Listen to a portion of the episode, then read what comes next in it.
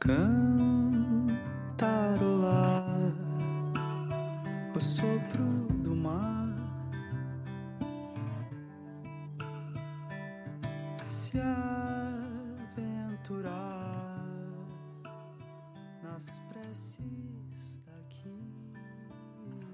Buenas noches, buenas noches.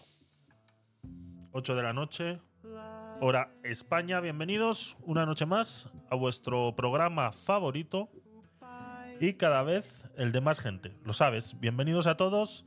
Gracias a todos los que sois puntuales a esta cita. Ya sabéis que más o menos, más o menos, es todos los días a las 8 de la noche.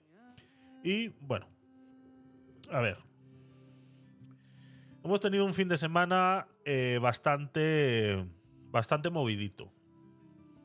Hemos tenido un fin de semana para no olvidar. Hemos tenido un fin de semana para no perdonar. Hemos tenido un fin de semana que si esto fuera el viejo este, tendrían que haber rodado tres o cuatro cabezas mínimo.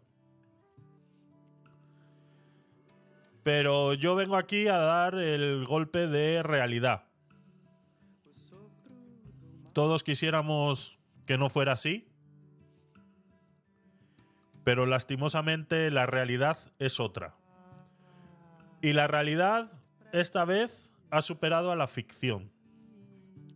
Cosas que estamos acostumbrados a ver en las películas, cosas que estamos acostumbrados a ver en películas de ciencia ficción, en historias, o cosas que igual nos quedan demasiado lejos, porque no dejan de ser realidad en otros países fuera de este.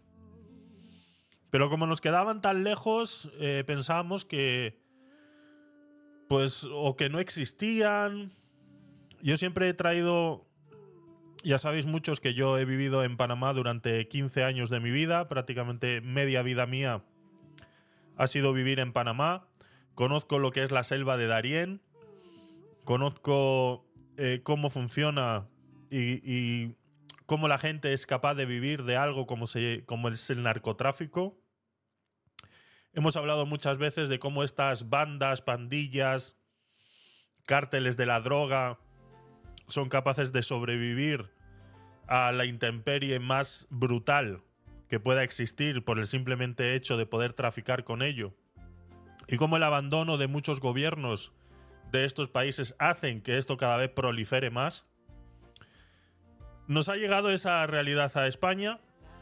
Eh, lastimosamente, eh, los cárteles de la droga se están haciendo con el país. Tenemos un sur de España súper abandonado. Tenemos a unos dirigentes políticos que, fuera de lo que digan en los medios de comunicación son cómplices de todo lo que está sucediendo. Cómplices.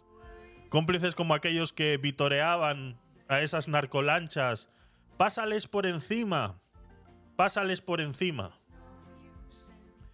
Como si de un partido de fútbol se tratara. Al final se lleva la muerte de dos guardias civiles que lo único que hacían eran seguir órdenes. He llegado a escuchar incluso que si ellos saben que no son capaces, como ese chiste que se pudiera hacer, si no sabes para qué te metes, pero no nos olvidemos que la contraparte a todo lo que hacen estos héroes, muchas veces tampoco sabemos cuál es. Hoy pedían la cabeza de Marlaska, que es lo menos que habría que pedir. Un aplauso por esa eh, viuda que fue capaz de dejar a un lado ese sufrimiento y decirle a ese desgraciado hijo de puta lo que realmente se estaba sintiendo en ese momento.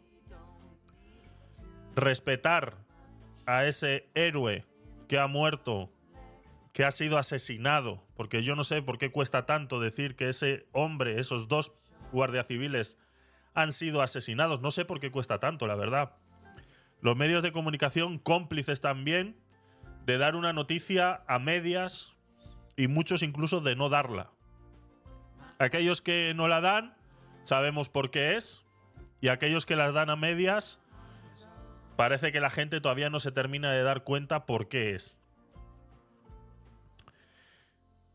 Esa viuda que rompió todo el silencio que pudiera ocasionar el entierro de su marido para dejar claro que ese hombre no merece ni un ápice de respeto. Aquí es donde todos los compañeros deberían entrar en rebelión, en huelga, en brazos caídos, atender lo justamente y triste necesario que haya que atender por no dejar de ser lo más profesionales posibles. Pero aquí es cuando hay que apoyarles. Y ahora es cuando yo les he pedido a través de las redes sociales a estos guardias civiles, a todos los sindicatos de las fuerzas y seguridades del Estado, que es ahora cuando hay que hacer algo. No hay que esperar. No hay que esperar a que la cosa se enfríe y a que los medios de comunicación tapen una noticia con otra. Es ahora cuando hay que reaccionar. Muchos dicen de no faltarle el respeto a los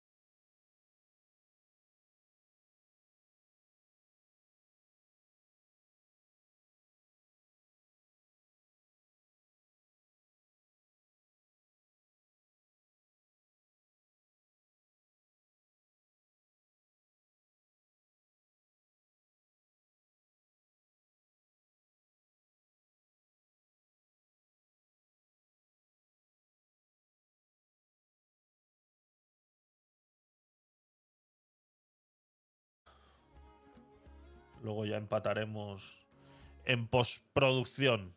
¿Qué tal, chicos? Eh, nada, hemos tenido un pequeño eh, problema técnico. Eh, gracias, Víctor, por avisarme, porque si no, no me entero. O sea, yo puedo seguir aquí hablando solo y no me entero de qué estaba sucediendo. Así que gracias, gracias por avisarme. simplemente estaba, estaba comentando las, los sucesos que ha habido este fin de semana. Estaba haciendo un poquito más de hincapié en ese asesinato de esos dos guardias civiles a manos de narcotraficantes, narcotraficantes que, como decía, están eh, acampando a sus anchas. Todos hemos visto los vídeos. Hay dos vídeos muy claros en Internet eh, que se pueden ver. Y bueno, eh, fuera de, de, lo que hayan podido poner los medios de comunicación tradicionales, poco más vamos a poder ver y poco más vamos a... Son los dos únicos vídeos que hay en relación a esto, pero sí destacar eh, pues eh, varias cosas, ¿no? Una es eh, la impunidad con la que estos individuos andan a sus, a sus anchas por el sur de, de España, cómo se estaban resguardando del clima. O sea, es que es algo es algo que tú te pones a pensar y dices, pero, o sea, ¿en serio me estás contando esto? O sea, ¿en serio me estás diciendo que esas seis narcolanchas que estaban ahí en Barbate se estaban resguardando del clima? Así como el que, no sé, como el que va andando por la calle, empieza a llover y se mete en la primera tienda que pasa. O sea, prácticamente igual. Y que esto eh, nos quedemos así tan tranquilos y tan anchos y que nos parezca como algo fortuito, ¿no? Eh, ya lo decían varios, eh, em, varios ciudadanos de la zona eh, ya lo decían, esto es todos los días exactamente igual. Esto es tierra de nadie y es tierra de nadie desde hace mucho tiempo. Esto ya no solo es cuestión de que los guardias civiles tengan lanchas igual de grandes, tengan lanchas igual de potentes o tenga pistolas igual de grandes que las que pueden tener ellos. Esto ya no se trata de eso. Eso se pudiera haber tratado al principio, hace 20 años atrás cuando todo esto comenzó. De repente lo pudieras haber dicho en ese momento y se hubieran podido tomar medidas. Está claro que el problema no es ese. El problema es la impunidad que tiene esta gente. Esta gente pues va a ser juzgada por asesinato. Entonces, eh, dentro de lo que cabe, van a estar presos unos cuantos añitos. Por eso decía al principio de la transmisión que vengo a dar un poquito de realidad a los hechos. Todos quisiéramos que esto no fuera así, pero esta es la realidad en la que vivimos y es que los delincuentes tienen mucho más derechos que el resto de los ciudadanos. Entonces esta gente va a ser juzgada con, por asesinato, incluso eh, le pondrán la coletilla de asesinato imprudente.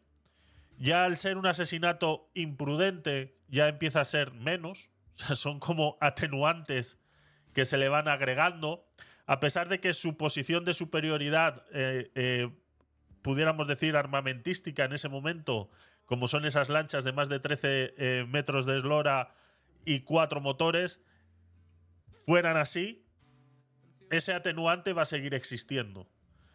Ellos van a alegar que no pensaban que pudieran matar a esos guardias civiles. Cuando esos señores se sienten en el, en el juicio y les pidan declaraciones, lo primero que van a decir va a ser eso. Nosotros no pensábamos que esto iba a ser así. Pudiéramos decir, es que estábamos jugando. Pues todo esto son atenuantes que tarde o temprano se van a reducir o se van a traducir en menos años en la cárcel.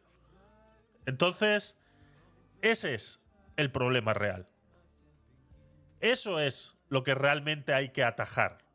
Eso es lo que realmente hay que revisar y que lo que realmente nos tenemos que mirar y decir, hostia, aquí tenemos un poquito el ombligo sucio. Esa es la realidad.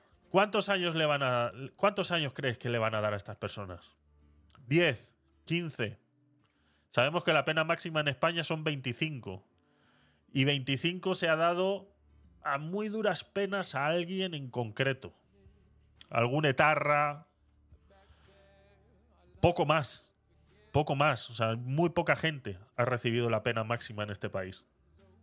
Entonces, eh, no nos olvidemos de esta situación, no nos olvidemos del día de hoy y sobre todo eh, demos un apoyo a esas eh, viudas que lastimosamente, pues bueno, les queda solamente luchar para que la honra de sus maridos y la honra de estos héroes eh, no se vea manchada por la política y que podamos hacer un antes y un después de todo esto sin tener que hacer eh, política de eso, ¿no? Pero la lástima es así. O sea, o es ahora o mañana va a salir la noticia de eh, Israel ha invadido Gaza y ya nos vamos a olvidar de que unos hijos de puta en unas lanchas mataron a dos guardias civiles y al otro le eh, amputaron un brazo.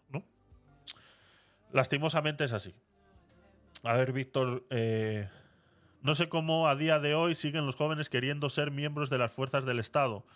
No pueden llegar, no pueden llegar un tiro por lo menos para asustar y esposar a los cacos.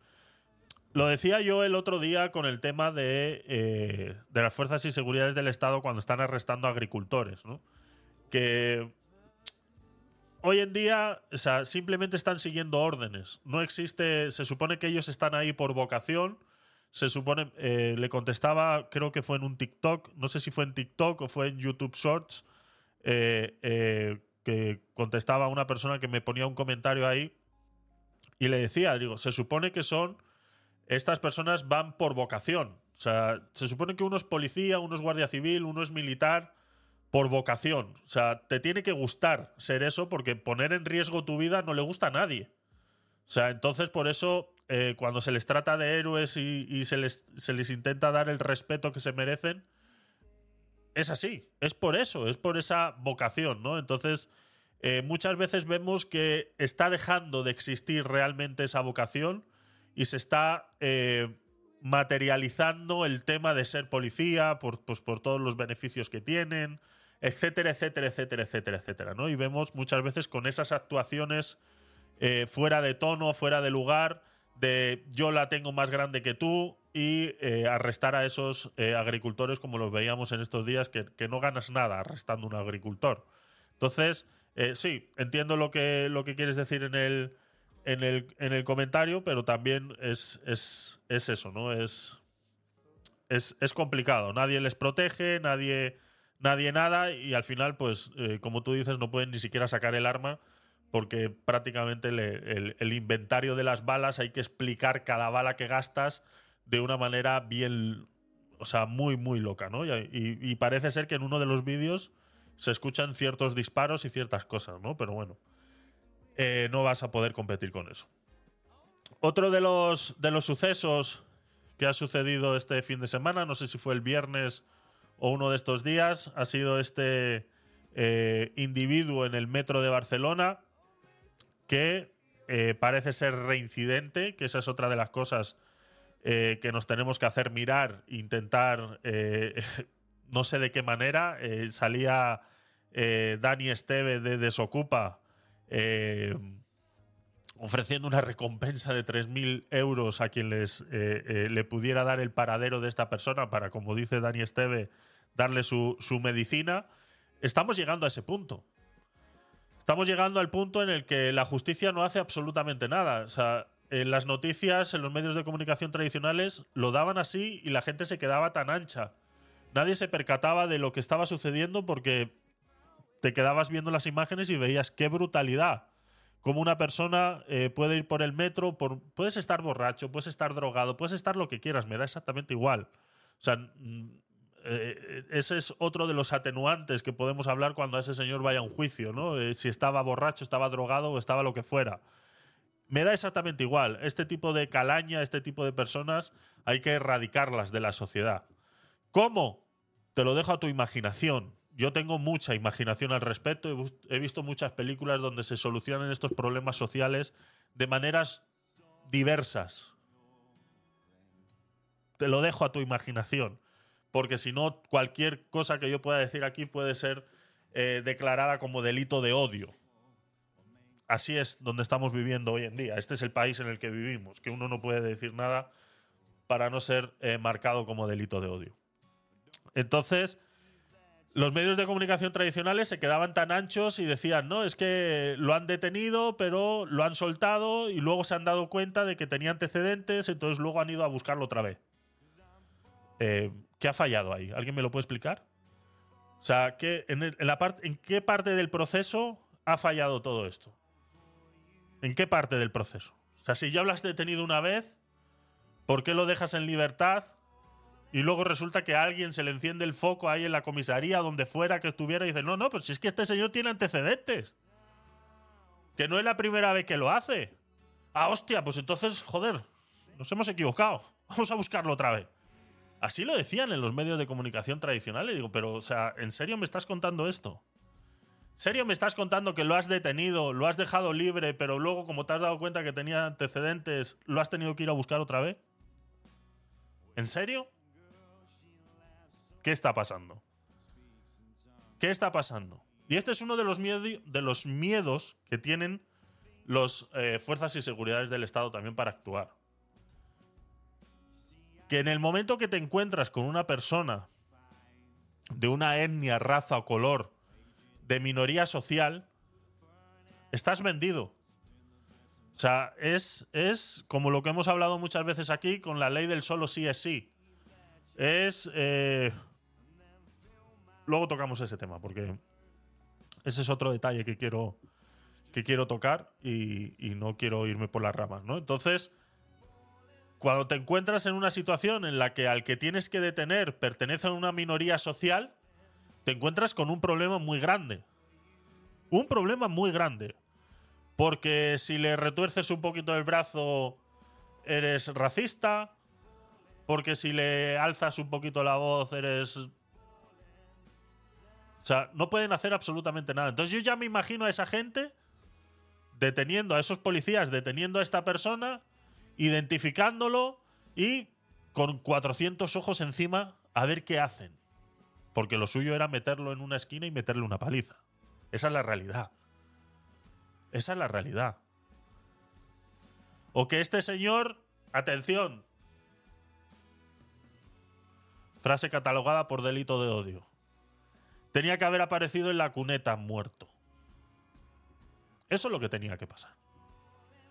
Entonces, claro, le toman los datos, pim, pim, así a lo lejos, cuidado, no nos vayan a grabar con este tío delante, a ver qué es lo que está sucediendo, pim, pim, huella, venga, tira.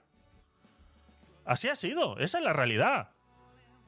Esa es la realidad en esa comisaría. Todo el mundo anda que no puede hacer absolutamente nada porque te abren un expediente por delito de odio o racismo o cualquier otra cosa, palabra fancy que se hayan inventado los wokes que están tan de moda ahora.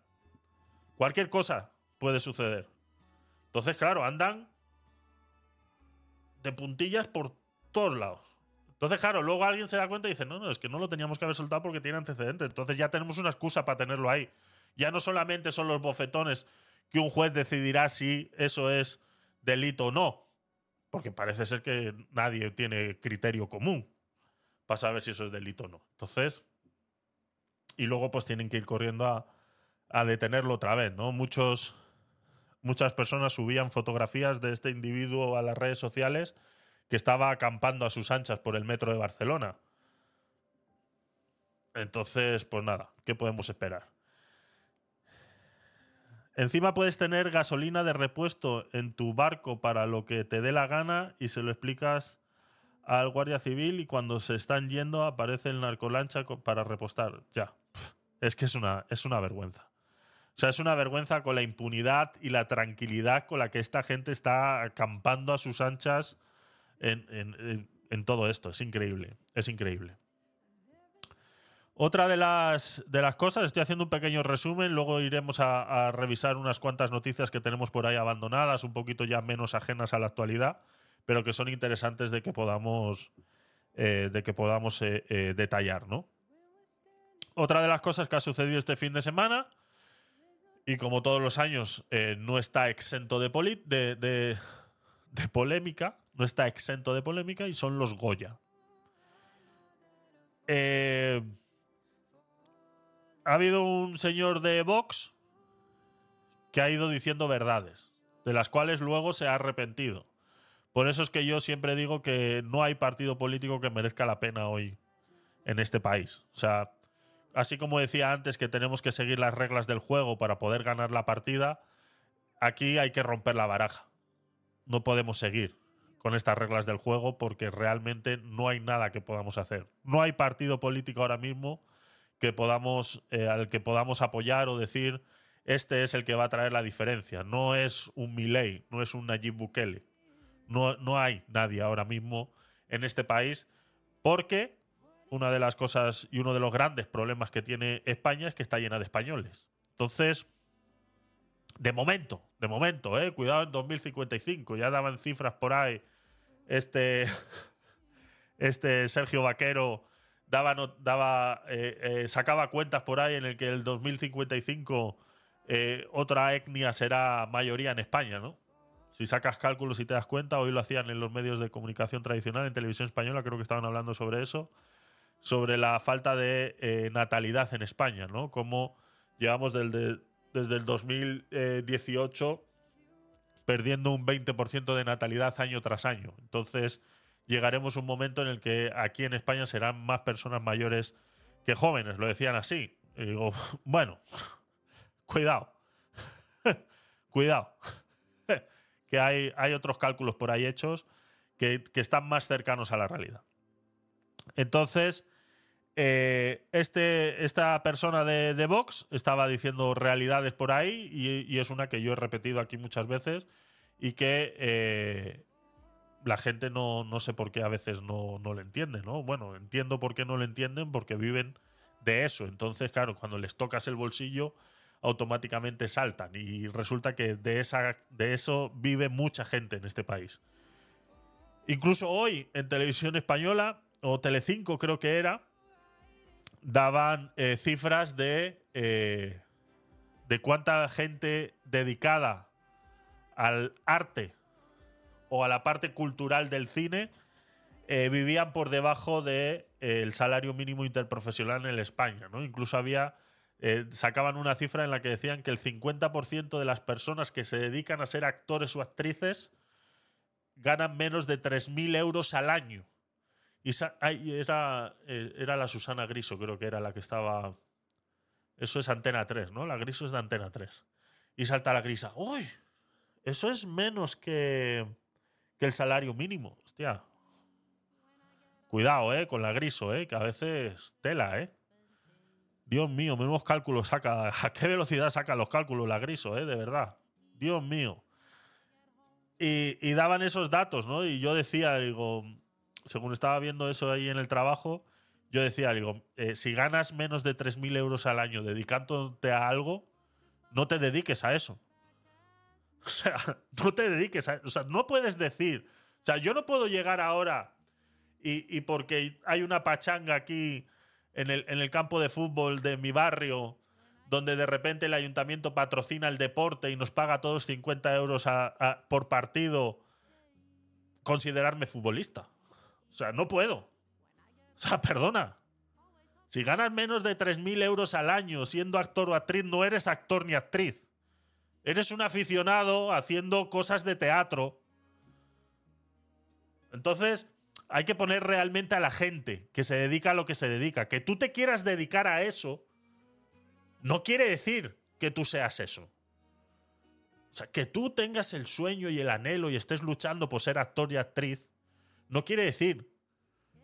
Oye, ¿tú a qué te dedicas? Tú te dedicas a lo que te mantiene vivo. A eso es a lo que tú te dedicas. Entonces di que eres eh, eh, camarero, que es lo que hacen todos los actores y actrices. Son camareros. Y cuando les sale una obra de teatro, pues son actores y actrices. Pero ¿qué es lo que te mantiene a ti vivo? Poner copas en un bar. Entonces eres camarero. Por favor. O sea, no vengamos a que pobrecito. Es que la, noticia esa estaba eh, claramente destinada a que pobrecitos, es que viven en la indigencia. No, perdona, ¿cómo que viven en la indigencia? Si tú quieres vivir en la indigencia, pues bienvenido sea. Y por eso muchos actores y actrices empezaron como empezaron, viviendo en comunas hippies, en una casa, viviendo 20 o 30, esos famosos eh, eh, escuelas de teatro escuelas de teatro. Que son no más que 20 hippies intentando hacer una obra de teatro. Eso es lo que son. Entonces no intentemos eh, tapar el sol con un dedo engañando a la audiencia diciendo es que pobrecitos, es que ganan muy poco dinero. Pero es que el poco dinero que ganan sale de mi bolsillo. Que es que lo pago yo, el cine y el teatro en este país que no hay una obra de teatro y una película que no esté subvencionada por el Estado con la excusa de que es cultura. Que es que lo pago yo. Que es que la entrada tendría que ser gratis para nosotros. Y que pague el extranjero si quiere. Pero es que no voy a ir, es que aunque sea gratis, no voy a ir. Porque ese es uno de los grandes problemas, que es que hacen mierdas. Hacen basura. No, es que ahí está la, la Sociedad de la Nieve. La Sociedad de la Nieve no es una película, señores. Es que se ha llevado 12 Oscars. Que es una puta mierda de película. Que no han hecho nada diferente. Que es un remake de una historia real. Que eso no es una película. Y la hemos pagado todos los españoles. Porque a alguien se le ha antojado un día levantándose de su puta cama y decir, ah, pues voy a hacer un remake. Eso es trabajar. A eso llaman trabajar. Yo quisiera ver si el día de mañana se les quitaban las subvenciones a esta mierda por decir que es cultura. Por decir que es cultura. Y tuvieran que vivir realmente de las entradas que venden en los cines y de las entradas que venden en los teatros. Que realmente la compañía de teatro tuviera que sacar números y decir, hostias, no lo puedo hacer en este teatro y lo tengo que hacer en este otro porque es más barato, porque si no, no sé qué. Las cuentas que hace cualquier autónomo para ver si abre o cierra un negocio. ¿Por qué no subvencionamos a los que realmente mueven el país? Es que es cultura. No podemos dejar a la cultura de lado. ¿Qué cultura? La cultura woke. ¿Por qué no lo decimos de una vez? Cultura donde hay películas llenas de homosexuales y llenas de, de tópicos que nos quieren meter por vena constantemente. Esa es la cultura que queremos vender en este país. Que a mí me parece muy bien. Que si tú quieres hacer una película de gays, de lesbianas, de drag queens, adelante. Pero págatela tú. Busca subvenciones. Este fin de semana he visto una de las películas que llevo recomendando mucho tiempo y que si la ves y no se te sale una lágrima, y no se te sale una lágrima, chico, no eres persona. Ya está disponible para poder alquilar. Yo lo he hecho a través del Apple TV. Ha estado en los cines durante mucho tiempo. No sé si seguirá en los cines. Hablamos de ella cuando salió en, en Estados Unidos y se llama The Sound of Freedom. Basado en hechos reales. ¿Sabéis cómo se ha pagado esa película? Con crowdfunding. Con crowdfunding se ha pagado esa película. ¿Ahora qué? Y eso no es cultura, eso no le interesó a nadie pagarlo. Ya he contado aquí la historia muchas veces. Nadie le interesó pagar. No hubo un país que dijo esto es cultura. Esto realmente es necesario que la gente lo sepa. Esto es un hecho real que de verdad es necesario que la gente sepa que esto está sucediendo en el mundo y que no sé cuántos millones de niños están siendo abusados minuto a minuto y nadie está haciendo nada. Esto sí es necesario que la gente lo sepa. Pues no hubo nadie que pusiera un puto duro. Pero en cambio, para poner la historia de una drag queen de los años 60 puesta de Botox y... Eso sí. Eso es cultura.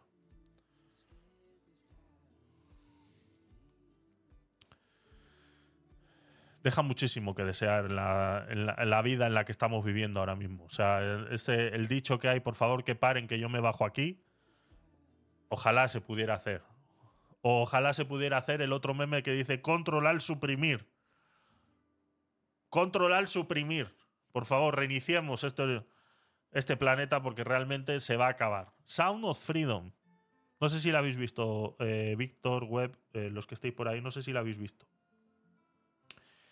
Y encima las entradas caras. Mira, en una ciudad de la región de Murcia, Lorca, si vas al Museo Castillo, entras gratis enseñando el DNI y eres de Lorca. Si no, pagas. Es una vergüenza, la verdad. Al igual que España dando dinero a Israel, creo, o donde sea, mientras en Canarias todavía hay gente que de la desgracia del volcán sigue sin casa. Esa gente sigue viviendo en contenedores.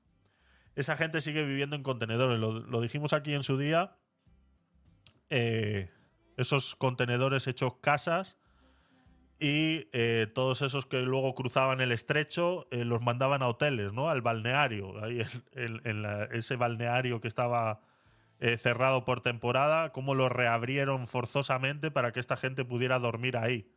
O sea, sí, sí, sí, sí, sí, es una vergüenza, es una vergüenza.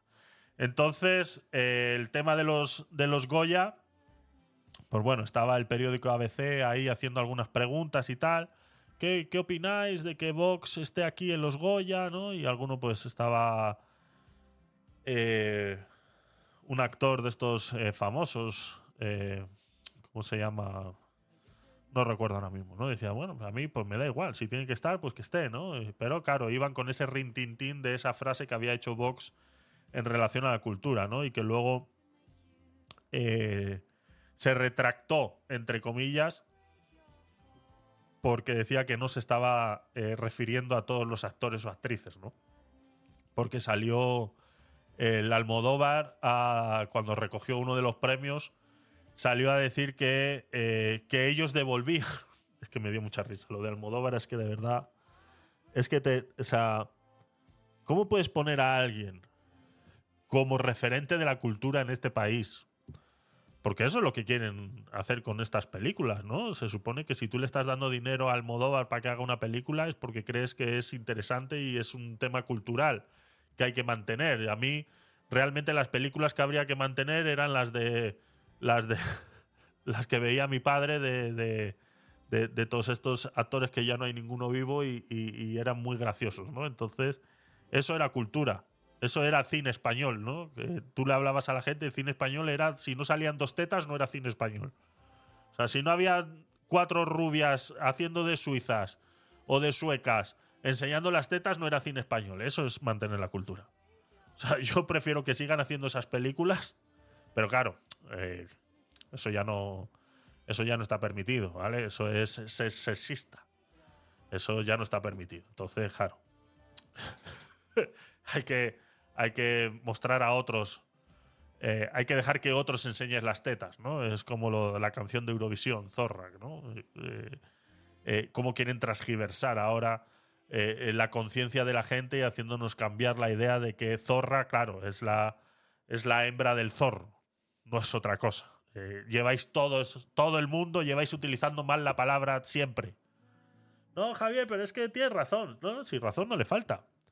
Pero que no vas a venir tú ahora a cambiar. No, no lo vas a venir ahora tú a cambiar porque te presentes a Eurovisión a hacer el ridículo con esa canción. ¿Qué tú crees que van a pensar en el resto de Europa? Ya se están planteando censurarla. Y no será la primera vez que censuran una canción en Eurovisión. Porque vamos de guays, vamos de ser el país más woke de toda Europa. ¿Qué tú crees que van a pensar en Alemania o en estos países un poquito más conservadores? De que tú te vayas a Eurovisión con una canción en la cual estás diciendo zorra todo el rato. ¿Qué tú crees que van a pensar? Que tú eres el más adelantado de Europa. Por no decir el más subnormal o qué. Entonces, no sé, o sea, yo es que ya llevamos un fin de semana bastante saturado, eh, la verdad, de, de- de- cosas que no, que no deberían estar pasando. No deberían estar pasando. Simplemente eh, estamos dejando que pasen cosas que en otras épocas no, no, ni siquiera nadie se las hubiera pensado. Ni siquiera nadie se las hubiera pensado. Y la libertad de expresión, la libertad de todo lo que tú quieras, está- se está viendo manchada por toda esta gente que cree que tiene el derecho de abanderarse a la cultura, abanderarse a la diversidad y abanderarse a la libertad. Cuando ninguna de esas tres es realmente lo que ellos creen que es. Entonces es eh, vivir una fantasía tras otra. Así que nada, ese es el pequeño, el pequeño resumen. ¿Habéis visto Sound of Freedom? No me habéis contestado. ¿Habéis visto Sound of Freedom? Tenéis que verla. Yo la he visto a través del Apple TV. Eh, hay que alquilarla, son 4 euros. Eh, no sé si estará disponible en alguna otra plataforma. Pero es una película que tenéis que ver. Es una película que tenéis que ver. Venga, vamos eh, a repasar un poquito cositas que tengo por aquí guardadas. Nos vamos a ir a la sección de política, que la tengo bastante, bastante hinchadita. Y además tengo un par de noticias que me pasó Web Creativo hace unas semanas atrás. 26 de enero tiene esta, este reenviado de Web Creativo, tiene 26 de enero. Pero es un tema eh, interesante de tratar y es un tema en el cual eh, tenemos que tener mucho cuidado a partir de ahora, ¿no? Eh, decían así en los medios de comunicación tradicional, a ver si tengo esto bien puesto aquí.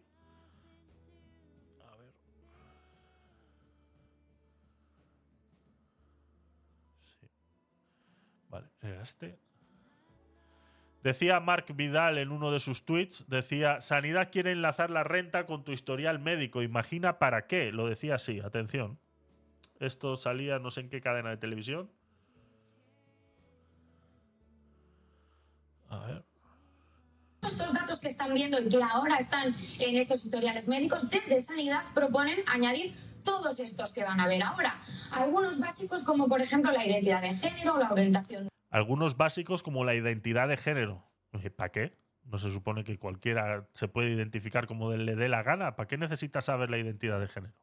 unisexual, por ejemplo, pero hacen especial hincapié en dos aspectos. El primero de ellos sería la clase social, en la que incluirían la renta del, del paciente, si llega o no a final de mes, su situación laboral o incluso también el nivel educativo. También buscan conocer más el contexto social y familiar, saber si la persona, por ejemplo, tiene muchos hijos a su cargo, si cuida a otros familiares dependientes o si tiene una vivienda en propiedad o paga un alquiler. Unos datos que se recogerían por distintas vías. Ahora, eso sí, muy importante, solo registrados siempre y cuando sean acordados y consensuados con el paciente. Uno de los Esto es muy fácil, ¿vale? Eh, chicos, a partir de ahora, tener mucho cuidado con aquellos eh, documentos que firmáis dentro del ámbito sanitario, ¿vale? Porque todos estos datos ya los tienen. O sea, no esperéis un formulario en el que os digan, pon tu clase social, pon tu renta, tu trabajo, tu nivel educativo. No, no, o sea, no esperéis un formulario de esos. Esperar una casilla en la que marques un documento que te hagan firmar así random un día que vayas a atenderte de lo que sea. Cualquier cosa que vayáis a firmar, cualquier casilla que vayáis a marcar, va a estar en muy letra muy pequeñita el consentimiento para que ellos puedan utilizar estos datos. Porque los datos ya los tienen. Estos datos ya tú los rellenas cuando haces el IRPF. ¿Vale? O sea, cuando haces la declaración de la renta, ya estos datos los tienen. Si vives de alquiler o, has comprado, si eres familia numerosa para tu entorno eh, familiar o el contexto social y familiar, si eres familia numerosa o, o tienes eh, adultos a tu cargo, si tienes menores con discapacidad a tu cargo, cuál es tu nivel educativo, de qué trabajas, cuánto ganas, por ende, cuál es tu clase social. Esta información ellos ya la tienen, lo que pasa que tienen que pedir permiso para poder acceder a ella. Eso es una de las grandes cosas que tenemos de vivir en Europa, que la ley de protección de datos europea es bastante dura. Incluso eh, aquí pudiéramos decir que es beneficioso que sea así de duro. Otras veces pudiéramos criticarlo por lo contrario. Pero aquí podemos decir que esa dureza de la ley de protección de datos nos defiende de todo esto. Por eso digo que no esperéis un formulario en el cual os hagan rellenar todo esto, porque esta información ya la tienen, ¿no? Esto es como cuando pides un préstamo o cuando te das de alta en la nueva compañía de teléfono, que siempre te ponen una casilla al final o cuando te hacen la llamada de consentimiento para alquilar un eh, contratar un servicio de telefonía, al final te dicen, ¿quieres que tus datos sean cedidos a empresas de terceros? En el momento que dices que sí, dos horas después te empiezan a llamar. Tienes llamadas de esas de cuando estás echando la siesta. Esas llamadas son por culpa de esa casilla o de ese sí que has dicho porque tenías ganas de acabar con la llamada, porque siempre te lo dicen en el último momento para pillarte lo más desprevenido posible. Pues esto lo van a hacer exactamente igual en los centros de salud, en los hospitales, lo van a hacer exactamente igual. Vas a firmar un documento, vas a recibir un documento, te van a hacer lo que sea, va a haber una casilla, cuatro líneas de consentimiento para ceder tus datos para que ellos puedan hacer esto. ¿no? Entonces Mar Vidal hacía esa, esa pregunta, ¿no? Imagina para qué. Eh, pues yo pudiera, igual me equivoco, pero pudiera eh, eh, aventurarme a que lo que realmente quieren conseguir haciendo uso de estos datos es eh, hacer la sanidad rentable.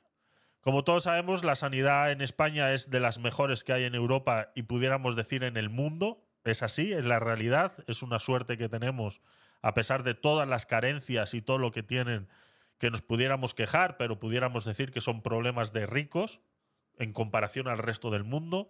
Por eso las televisiones ya se encargan suficiente de mostrar, como hicieron ayer en, en Radio Televisión Española, a mostrar cómo es la sanidad en Estados Unidos. Nos encanta compararnos siempre con Estados Unidos porque es el lado opuesto a lo que tenemos nosotros. Nosotros atendemos a todos y a cualquiera, independientemente de si tiene para pagar o no, ya lo pagará otro siempre, ¿no? En cambio, en Estados Unidos, si no tienes eh, para pagar, te mueres. O sea, es literal. Es así. O sea, si te enfermas en Estados Unidos, mm, da gracias a tener dinero para poder atenderte, porque si no, te vas a morir. O sea, hay tres o cuatro hospitales que atienden a personas eh, indigentes, a personas que no tienen para. No, hay, no es necesariamente hay que ser indigente para, para que te atiendan en estos hospitales, pero la gran mayoría son eh, personas de bajos recursos, sobre todo latinoamericanos eh, que han cruzado la frontera y están de manera ilegal. Porque otra de las cosas que no te dicen en Estados Unidos es que no existe una sanidad pública, pero la sanidad privada es muy buena. Lo que pasa es que hay que pagarla. Entonces es una de las prestaciones que tú negocias cuando te contratan en una empresa. Cuando a ti te contratan en una empresa en Estados Unidos, tú negocias con el dueño de la empresa, negocias con esa empresa y, la gran mayoría te ofrecen un, eh, un seguro médico privado que te lo paga la empresa. ¿Vale? Lo que aquí llamamos una mutua o eh, algo por el estilo. Entonces, eso existe mucho en Estados Unidos. Entonces, que más de 17 millones no tengan seguro en Estados Unidos, pues es una cifra muy pequeña comparada con Estados Unidos y con la realidad social en la que vive Estados Unidos. Porque para unas cosas sí nos gusta contar a todos, pero para otras no nos gusta contar a todos, ¿no? Entonces, cuando tenemos que dar una cifra como la que daban en los medios de comunicación para dar a entender, sobre todo, que la seguridad eh, eh, médica española es muy buena, hay que compararse con el más malo. Y el más malo en este caso es Estados Unidos. Entonces, pero hay que dejar claro también que es insostenible. O sea, no hay manera de sostener la sanidad pública de este país por lo caro que es. A pesar, y vuelvo y repito, de que nos pudiéramos quejar de eh, las listas largas, etcétera, etcétera, etcétera. Entonces, ¿qué va a suceder? ¿Para qué quieren estos datos? Pues esto es el eslogan primordial de la izquierda, que los ricos paguen más. Es lo único. Es lo único que pueden conseguir al tener estos datos y poder hacer que esas pequeñas ayudas o esas pequeñas secciones lleguen a esos eh, núcleos más vulnerables de la sociedad, como son esos entornos familiares de familias numerosas, etcétera, etcétera, etcétera, pero que aquel que tiene la posibilidad, como hacemos muchos, de pagarnos un, un, un seguro privado, nos puedan quitar más. Es la única. Eso o instaurar un copago en la sanidad pública. Que tú, aparte de recibir cierta parte del servicio completamente gratuita, porque ya lo pagas con tu 7% de los impuestos del IRPF que pagas para sanidad, pagues un extra para, para poder ser atendido. ¿no? Pues en vez de pues, 5 euros la consulta, 10 euros la consulta, etcétera, etcétera, etcétera, etcétera. Es la única manera, ¿no? Entonces, el que tiene una renta más baja, pues podrá ir por un euro, y el que tiene una renta más cara, nos cobrarán 10 o 20 por ir al, a la sanidad pública a atendernos. Entonces, eso eh, es por lo único que yo creo que pueden hacer uso de esta, de esta información. Es insostenible, la sanidad en este país es insostenible por lo que hemos dicho. ¿no? Eh, si tú no fomentas el empleo, que es lo único que soluciona que una saca rota como es la sanidad pública pueda medianamente subsistir, ya no, y, y- ya no nos metemos en la jubilación, ya sería otra saca, como yo siempre le he dicho, es otra estafa piramidal. Entonces, eh, yo creo que eso sería eh, más o menos el, lo que pudieran sacar con estos, eh, con estos datos, ¿no? Entonces, claro, a todo esto hay que agregarle también muchas cosas. Si ya de por sí la sanidad pública no es rentable, pues de repente te encuentras con noticias como esta, ¿no? La sanidad pública cubrirá la cirugía de reasignación de sexo a los transexuales. La medida está incluida en la Ley de Igualdad que aprobó ayer la Asamblea y que garantiza los derechos LGTBI. Esta noticia, a pesar de ser del 2016, no deja de estar hoy en la más actualidad posible.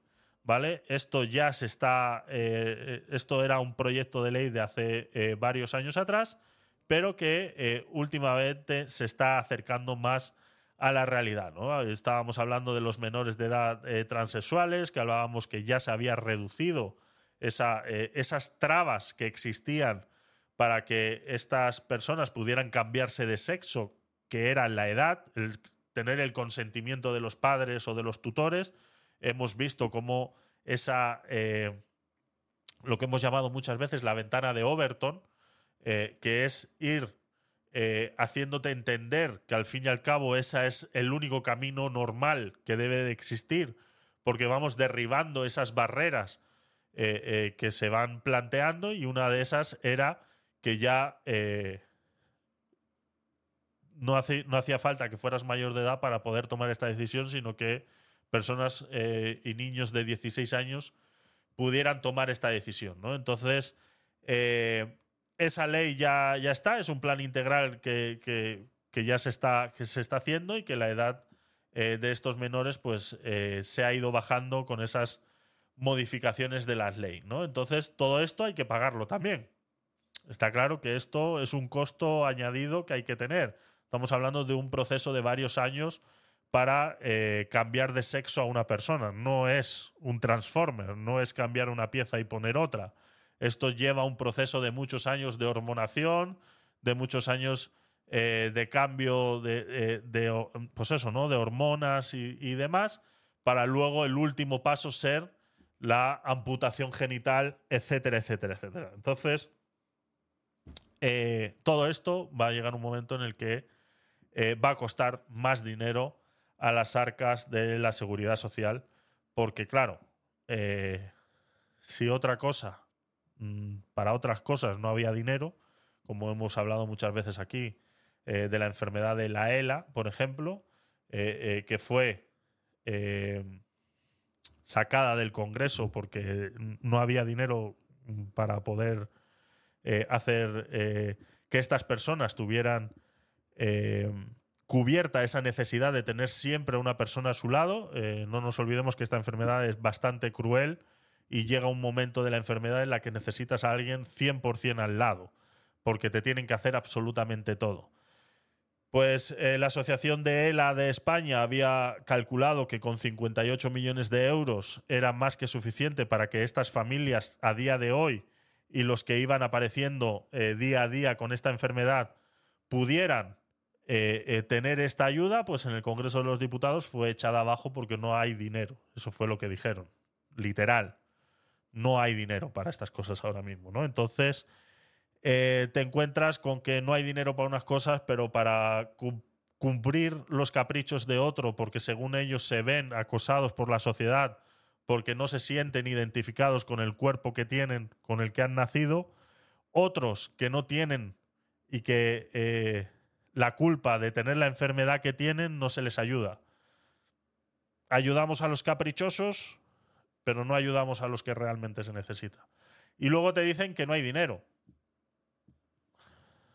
Que alguien me diga qué hacen con esto la administración pública al lucrarse conscientemente de las emergencias sanitarias de los ciudadanos, a quienes debería servir. En la zona de urgencias de este enorme hospital que costó más de mil millones de euros, lleva la administración pública más de tres años cobrando a los que vienen aquí a traer enfermos de urgencia, puesto que no hay manera de aparcar el vehículo al haber solo ocho plazas libres para dejar enfermos. Lo ha llenado todo de volardos para impedir que nadie pueda dejar su coche mientras trae a un familiar a una urgencia sin rascarle el bolsillo para sacarle unos miserables euros cuando no tienes más remedio puesto que nadie viene aquí por vicio, pues es una zona rodeada de campo, alejada de áreas comerciales y espacios de ocio. Y si un enfermo viene solo, no le queda más remedio que aparcar allí abajo y subir por esta prolongada rampa ante la incertidumbre de no saber cuánto tiempo vas a permanecer ingresado. Mientras los sanitarios se dejan la piel ahí dentro para salvar vidas, los de seguridad sin nada mejor que hacer que hostigarnos para impedirnos tomar la grabación. Menos mal que vino la Policía Nacional, ángeles de la guarda.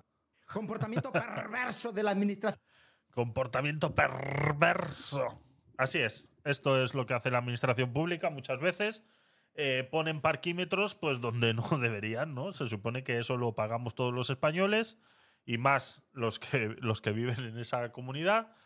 Pero eh, alguien se está llenando los bolsillos con esos parquímetros. Que alguien me diga a mí quién gestiona esos parquímetros. O sea, son del ayuntamiento, son del hospital. Eh, ¿qué está sucediendo aquí? O sea, realmente, ¿qué es lo que está sucediendo aquí? Luego dicen que no hay dinero para muchas cosas. Así que bueno, esas eran las tres eh, noticias así un poquito enlazadas que tenía del tema de, salud. Seguimos repasando, seguimos repasando aquí el tema de la carpeta de política que tengo por aquí. Aquí vemos a una asociación estudiantil, eh, creo que es esta, ¿no? Esta.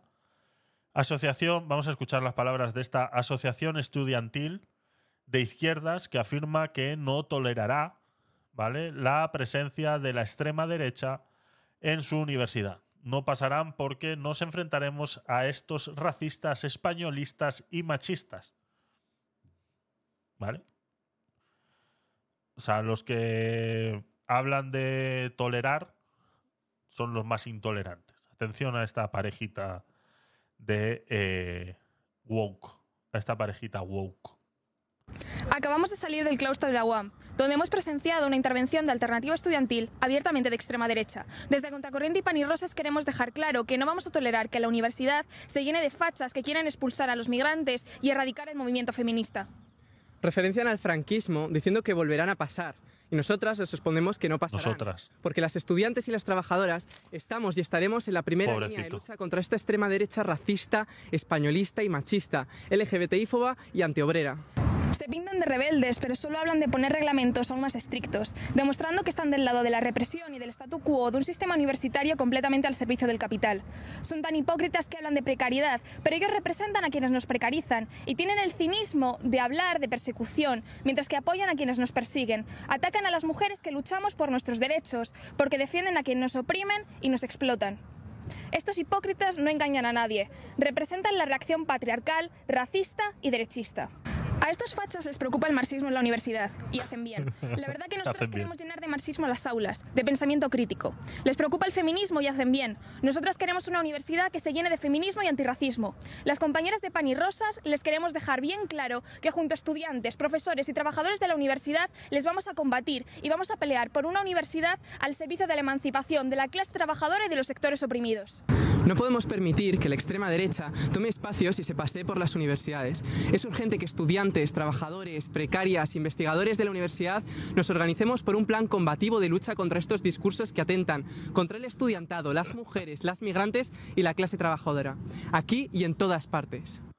Es increíble, ¿eh? Es increíble. Yo siempre lo he dicho, ¿eh? las universidades son el cultivo de, eh, de estos comunistas disfrazados de yo que sé qué, ¿no? Es increíble cómo les arde en el momento en que alguien les hace un poquito de sombra en el discurso dentro de las universidades, automáticamente cómo sacan las garras de creerse los dueños de la cultura y de las universidades. Ha sido así siempre. Se ha sido así siempre. Las universidades son el cultivo comunista que ha existido en todos los países. En todos los países. El cultivo comunista sale de las universidades. Eso es lo que hacen las universidades. No hacen más. Es, a lo que se dedican. De ahí ha salido eh, Pablito Iglesias y su- toda su comitiva y todos sus ap- aplaudemonos han salido de ahí de las universidades. Entonces, en el momento que les llega un movimiento estudiantil declarados de extrema derecha, hacerles un poquito de sombra y que ven que hacen un corrillo y que empieza a a haber gente y que les empieza a escuchar y que tal, uff, Dios mío, no lo podemos permitir. Esto no puede suceder. Ay, Dios mío, si, si realmente no permitiéramos lo que no, es, increíble. De verdad que es que es una es una es una pena cómo esta gente eh, hace, hace de todo esto pues eh, su, su causa común. Estos chavales, en vez de estar estudiando y formándose para el futuro, lo único que son, pues es eso. Nada más hay que verlos. Es que canta, canta un poquito, canta un poquito. Más cositas. Eh, a ver, este señor, ¿vale? Este señor se hizo famoso. Este no. Este señor se hizo famoso hace varios años atrás. Fue, es el que se, llama, se hace llamar ahora o se denomina ahora el rey de la sandía. Este señor, cuando las sandías valían 8, 9, 10 euros, eh, puso un local aquí en el sur de Madrid y vendía sandías a un euro. Y ahí fue donde se hizo famoso. Y ahora tiene esta nave donde tiene un montón de productos que no está haciendo nada diferente a lo que ya hacen en otros. eh, pero bueno, eh, me alegro que exista gente como, como este señor que, eh, que hace estas cosas, ¿vale? Aquí yo quiero dejar algo claro porque tampoco quiero poner en un pedestal a alguien que no se lo merece. Está claro que este señor hizo algo que no hizo nadie en los momentos cuando fu- fue necesario. Pero lo que está haciendo ahora no difiere de lo que están haciendo otros eh, eh, comercios que son eh, vender cosas que se venden a saldo, ¿vale? Es, es o sea, no... A ver si me explico.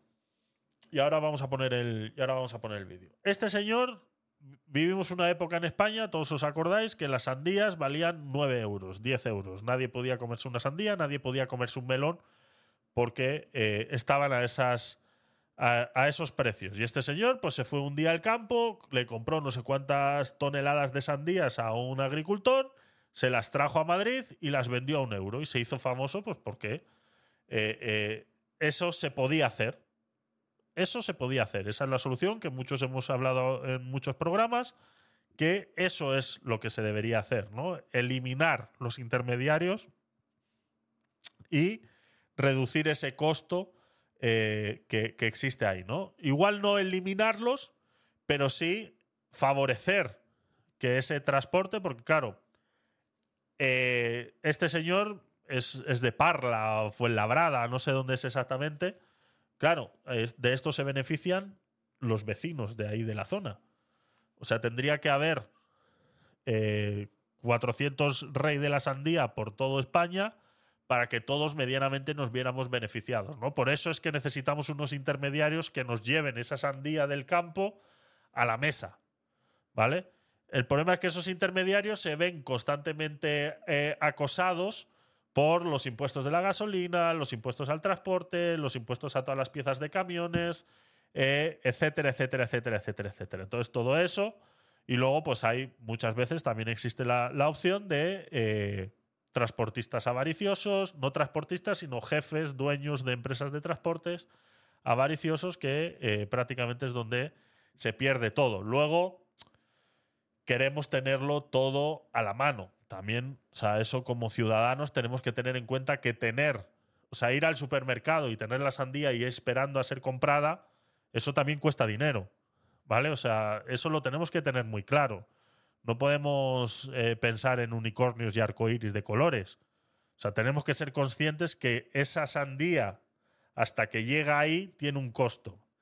¿Que vale más de lo que debería? Sí, estamos completamente de acuerdo. Y que eso se combate con. eh, con. eh, con competencia, haciéndole competencia a esta gente, pues también. Entonces, este señor se hizo famoso a raíz de ese gran acontecimiento que sucedió con el tema de la sandía, ¿no? Que daba muchísima risa. eh, eh, pues como eso, como grandes productores de sandías como somos en España y de melones, no podíamos comer eh, sandías ni melones porque estaban carísimos. Entonces, este señor se hizo famoso con eso y ahora tiene esta gran nave que vemos aquí en el, en el vídeo que venden un montón de productos. Ya no solamente sandías ni tomates ni nada, sino que vende un montón de productos. ¿Vale? Hay que dejar claro que esto que está haciendo este señor ahora mismo se puede hacer. Hay lotes de productos, ya sea a punto de caducar. ¿Vale? Eso hay muchísimo. Por eso esto él ahí no lo dice, pero habría que ir allí y ver si realmente todos esos productos se pudieran comparar en competencia con los que tú tienes en el supermercado. Seguramente que no. Esta, vuelvo y repito, la gran mayoría de estos productos o están a punto de caducar o pertenecen a lotes que se han visto. eh, Un saludo, Víctor. Gracias, gracias por pasarte y que, y que aproveche. Luego ya sabes que esto se sube en diferido, por si luego lo quieres volver a escuchar. Eh, se sube en diferido en modo podcast a todas las plataformas habidas y por haber. Así que eh, muchas gracias por, por pasarte. Entonces, pues este, este señor, eh, sí, lo de los, lo de los lotes, esto, ¿no? Lotes eh, a punto de caducar o lotes que han sido eh, huérfanos, se han quedado huérfanos de alguna producción masiva que ha sucedido, ¿no? Pues sucede que, por ejemplo, pues las chocolatinas esas o lo que, lo que vemos ahí en la foto, se hace una producción y se hacen 100.000 chocolatinas, pero de repente viene un supermercado como Mercadona y no compra las 100.000, compra 90.000. Quedan 10.000 chocolatinas ahí sin vender. Entonces el fabricante intenta venderlas, intenta venderlas y lo primero que hace es o bajarles el precio, ofrecerlas más baratas, etcétera, etcétera, etcétera. Y cuando ya ve que no las puede vender, entonces las pone en estos outlets de comida, que es lo mismo que sucede con eh, la ropa, ¿no? Eh, por eso en los outlets encontramos con que te encuentras una talla L, una M, 3XL, cosas que no se han vendido, te las encuentras ahí, ¿no? Pues esto es exactamente igual. Entonces, eh, quería dejar esto claro antes de ver este, antes de ver este vídeo, ¿no? Vamos a ver. Vamos a ver cómo puede ser esto. ¿Qué pasa? ¿Que me están encabronando? ¿Eh? O me, ca- mm, me cabronan. ¿Vale? Vamos a ver cómo puede ser que a mí ¿eh? me vengan diciendo que esto no tiene fecha y no tiene de nada. ¿eh? ¿Qué pasa? Que sois unos envidiosos, ¿eh? Os estoy dando cera. Os voy a dar más cera. Que lo sepáis. Voy a ir a por todos los grandes. A partir de ahora, a por todos los grandes. Mira. Vamos a ver. Vamos. Voy a bajar los precios más todavía. Que sepáis que voy a bajar los precios. ¿eh? Porque estoy hasta las narices de que me mandéis a gente, nada más que inspección de trabajo. Eh, Si os dais cuenta, no está tan lleno como pudieras decir, ¿no? O sea, si realmente aquí los productos están tan baratos. Buenas noches, Sergio, ¿qué tal? Si aquí los productos realmente están tan baratos como él dice, esto tendría que estar petado y tendría que estar, pues, como le pasó con las sandías. Cuando este señor empezó con las sandías, estaba petado. O sea, todo el mundo iba y compraba sandías. Ahora, como tú ves, no está petado. O sea, no hay gente peleándose por comprar ese producto, a pesar de vivir en una zona del sur de, de Madrid muy poblada, donde la gente sería capaz de desplazarse hasta esa tienda para comprar más barato. Aún así, no está petada de gente. Entonces, aquí algo, algo falla, ¿sabes? O sea, eh, quiere dar una imagen de algo que realmente no pareciera que fuera así. sanidad, esto, lo otro. Estoy hasta ahí. No vais a poder conmigo. Yo voy a seguir luchando para mi gente, para que puedan comprar a mejor precio ¿eh? y el mejor artículo. Venid, voy a, ver, voy a voy a enseñar una cosita que nos han hecho. Le, le han precintado un arcón de costillas. Bueno, lo dicho, ningún halcón precintado. Bueno, hasta que llegas a Mira esto. qué bonito. Mira qué bonito. Que yo no tengo que esconderme de nadie. ¿eh? Porque a mí me la pela todo. Como dicen los chavales jóvenes. Mirad, si tenéis guardia civil, me da igual. Ellos hacen su trabajo. Pero que me precinten un halcón de costillares. No, no, mira. Mira, mira. Que me precinten un halcón de costillares. Ahora voy a enseñar yo.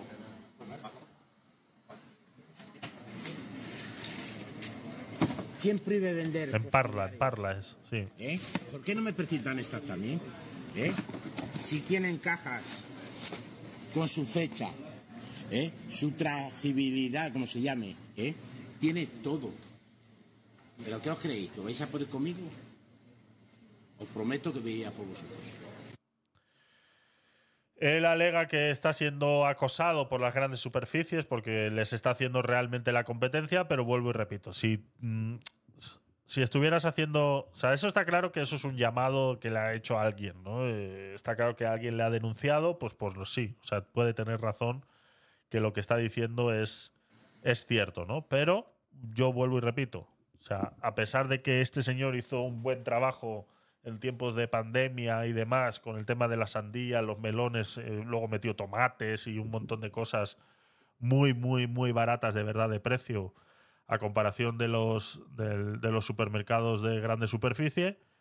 Ahora, vuelvo y repito, no es gran cosa. O sea, esto ya lo hacen muchos outlets en, en España de comidas. Entonces, es, eh, es. Habría que echarle un vistazo si de verdad es así. Eh, a ver, Sergio, un segundo. Eh, todo. ¿Dónde estás? Sergio Cámara, TikTok. A ver. A ver.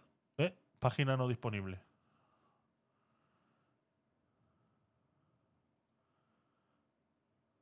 Ah, ahora sí. Ni un día de luto, ni un Este es, ¿no?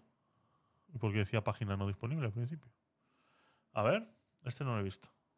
Este no lo he visto. La alcaldesa socialista San Fernando abandona el acto del minuto de silencio tras ser abucheada por familiares del guardia civil asesinado. La alcaldesa no decretó ni un solo día de luto en la ciudad natal del asesinado. Toma ya. A ver. Ni un día, ni un día de luto, ni un día. Patricia, esto porque se ha hecho a nivel de todo. Más medios para la policía. Sin vergüenza, sin vergüenza. Que, que te he apoyado siempre, te he apoyado siempre, Patricia. Ni un día de luto, ni uno, ni uno, carnaval, fiesta, fiesta, fiesta, que era de aquí, que era de aquí, que era de aquí, mi niño. Y llevaba a San Fernando con mucho orgullo. La madre que me parió. ¡Ay! ¡Mi niño! ¡Yo! No puedo, no puedo, es verdad lo que estoy diciendo. Y yo la he apoyado siempre, siempre. Horrible, horrible, horrible. Es que esto lo decía al principio del directo. Hemos hablado de esto un ratito. Hecho bien, aquí no la he hecho bien. Muchas gracias.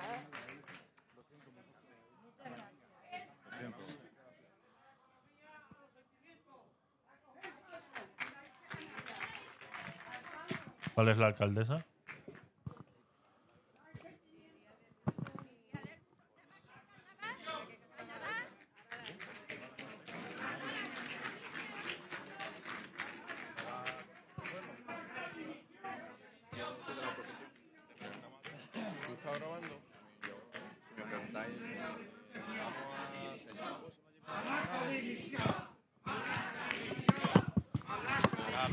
Que le han dicho que no puede grabar. ¿Por qué? Alaska dimisión. Alaska dimisión. Sí. Asesinado, fallecido, no asesinado. Exacto.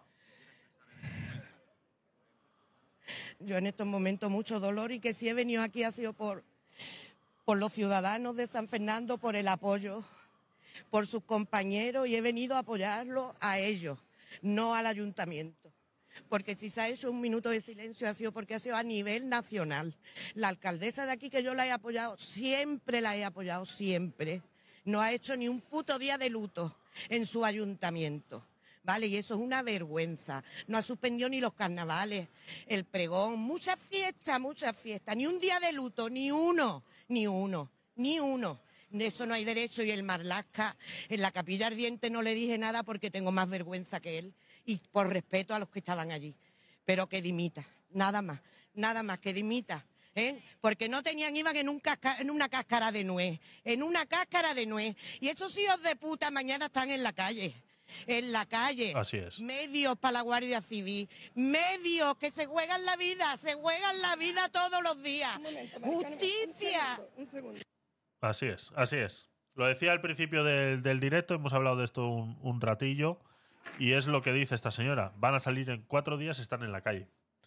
Esta gente va a alegar en el juicio que no fue intencional, que fue eh, homicidio imprudente, y eso quieras o no te quita 10 años de cárcel fácil. Si le van a poner 15 o 20, te quita 10 fácil. Entras 10. Por buen comportamiento te quitan 3. Haces 6. Y 3 los puedes hacer en libertad condicional, o sea que van a estar 4 en la cárcel. Ese es el cálculo, no hay más. Es así. Eso es, así es como suceden estas cosas. O sea, lastimosamente es así como suceden estas cosas. Es, este es el resultado que tenemos de la eh, política y la justicia en este país. Y es así. Lastimosamente es así. Seguimos, venga. Eh, más cositas. A ver, aquí en la carpeta de, política estábamos hablando de estas sinvergüenzas, ¿vale? Eh, un hombre de 76 años cuenta a Telemadrid lo que está sufriendo con una Inquiocupa. Me debe más de 12.000 euros y la tengo que eh, pagar hasta 200 de acondicion- ac- acondicionamiento para que esté cómodo en verano mientras mi mujer está con el abanico. Vamos a poner el vídeo de las declaraciones de este señor. Yo tengo un piso de, comprado hace 50 años y resulta que pago comunidad, pago, pago luz, pago agua, pago todo, todo lo de- del ayuntamiento. Pero él no te paga. Y yo no tengo derecho a pasar a este piso porque me lo prohíbe alguien que no es ni de mi familia y está dentro del piso. Y él tiene todos los derechos a estar dentro del piso. Que debe nada más y nada menos que 11.946 euros, 98. Más, más. Si pusiera comunidad, que no lo he puesto, los gastos de Hacienda, que no los he puesto, pues me imagino que sería otro, otro mil euritos más. Y encima, este señor, en verano, pues le gusta estar fresquito. Y se pone, pone el aire acondicionado, pero yo pago 200 y pico euros para que él esté muy cómodo y mi mujer esté con el abanico en casa. Lo que más me da que mi mujer y yo con 76 años tengamos que mantener a uno que ni es nieto, ni familia, ni nada, eh, de que con 40 años y que mis nietos los tenga y no los pueda hacer un regalo como este me eh, tengo la obligación de hacerlo. Bien, aquí eh, quisiera. voy a poner aquí de fondo a este señor, porque, a ver, no quiero hacer causa común de lo que este, de lo que este señor está, está sufriendo, pero aquí pues hay varios problemas en los cuales eh, la gente no debería incurrir, ¿no? Hay varios errores en los que la gente no debería incurrir para que esto no pasara. ¿Qué es lo que pasa? Porque este señor le deben más de... A ver, voy a poner la cuenta que la tenía hecha por aquí. Eh, porque a este señor le deben más de 12.000 euros, ¿no? Este señor tenía el piso alquilado y el, el inquilino deja de pagar. ¿Qué pasa? Que este señor ha alquilado el piso, pudiéramos decir, con todos los gastos pagos, por decirlo de alguna, por decirlo de alguna manera. Si tenéis un piso, eh, Viloria, ¿qué tal? Buenas, eh, bienvenido, no te había saludado, perdona. Si todos eh, si tú tienes un piso y lo vas a alquilar, el agua, la luz, el teléfono, el internet y todo eso, el inquilino tiene que ocuparse de ponerlo a su nombre. ¿De acuerdo? ¿Cuál ha sido el error de este señor? Que no lo ha puesto a su nombre. O sea, que está todo a nombre del señor. Por ende, no puede dar de baja ninguno de los servicios, porque la persona que vive ahí no es él. Entonces, claro, te estás juntando con un problema como este que son 12.000 euros. Ese es el error más grave que sucede a la hora de alquilar.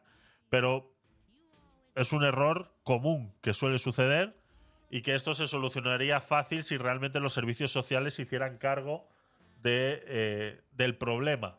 Porque aquí el problema es que seguramente este señor, que llevaba ya muchos años alquilándole la casa a este otro señor, que es el que estamos viendo en pantalla, Feliz carnaval, Belialcarna, ¿qué tal? Bienvenido. Eh, este señor que ya le tenía la casa alquilada a este señor que estamos viendo en pantalla, eh, pues habrá quedado sin trabajo. Hemos visto que en la pandemia mucha gente se quedó sin trabajo y no ha podido seguir pagando. Ahora bien, está claro que está, se ha acostumbrado a no pagar. Eso ya es otro tema. Pero uno de los grandes errores que sucede a la hora de alquilar es esto, que realmente tú crees que le estás facilitando las cosas al inquilino eh, eh, no poniendo las cosas a su nombre, pero realmente estás cometiendo un error porque en el momento que te dejen de pagar o que suceda algo, tú no puedes ejercer ciertas cosas. Tú no puedes cortarle el agua a este hombre, no puedes cortarle la luz a este hombre, porque tú no vives ahí, entonces tú no puedes, por mucho que pusieras, pudieras dar de baja el servicio porque está tu nombre, automáticamente este señor te denuncia y tú vas preso. O sea, vas detenido, denunciado, etcétera, etcétera, etcétera. ¿no? Entonces es un error bastante común a la hora de eh, alquilar. Simplemente quería hacer ese, ese simple comentario. Es una lástima, pues bueno, lo que dice el señor tiene toda la, tiene toda la razón. Eh, estamos en febrero. Como todos los años, después de la campaña navideña, eh, suceden cosas. Suceden cosas. Y eh, resulta que uno de los datos que nadie estaba teniendo en cuenta era el absentismo y las bajas laborales. La semana pasada estuvimos hablando de ese, eh, esa reducción a la, a la masa laboral después de jornadas como las navideñas. Pues ahora el, el The Objective o esta, o esta parte de The Objective que se llama el liberal, no sé por qué le han cambiado el nombre a esto ahora, eh, han sacado un cálculo y dicen así. El absentismo y las bajas laborales se elevan un 20% en un año y alcanzan ya costas históricas.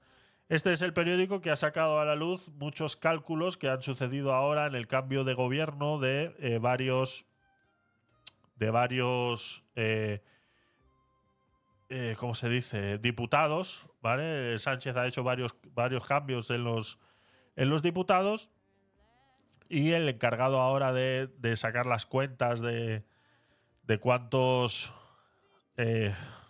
funcionarios hay en el país, pues ha dado cuenta que hay 800.000 de más. ¿no? Ese era uno de los cálculos que hablábamos la semana pasada. Pues ahora han sacado este cálculo. Las bajas por incapacidad temporal y el absentismo siguen imparables desde la pandemia y se han convertido en uno de los problemas más acuciantes del mercado laboral. Las bajas suponen un costo añadido muy importante para, las, para los empresarios y la seguridad social. Además, lastran la productividad y tras ellas se ocultan asuntos claves como cuántos ocupados realmente acuden a sus puestos de trabajo.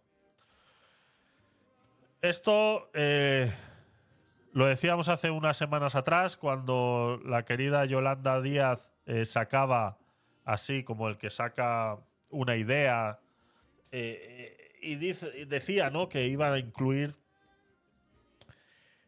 una manera de una baja voluntaria sin tener que ir al médico, ¿no? que se iba a hacer como una, un descargo de responsabilidades. ¿Me pasas el link de ese artículo? Sí. Lo que pasa que, a ver si lo puedes...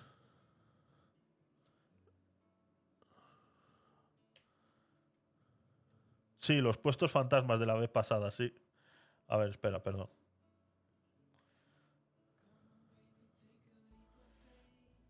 A ver si, no- si estás en el, en el ordenador, igual lo puedes copiar. Si no, eh, lo pongo ahora en el, en el grupo de, de Telegram. Lo pongo en Tecno. ¿Vale? Lo pongo en el grupo de Telegram de Tecnopolit. Canal, arroba canal Tecnopolit, por si lo quieres eh, sacar de ahí. Porque es que en stream no te deja, no te deja copiar. Depende qué plataforma estés, lo puedes hacer más fácil o menos.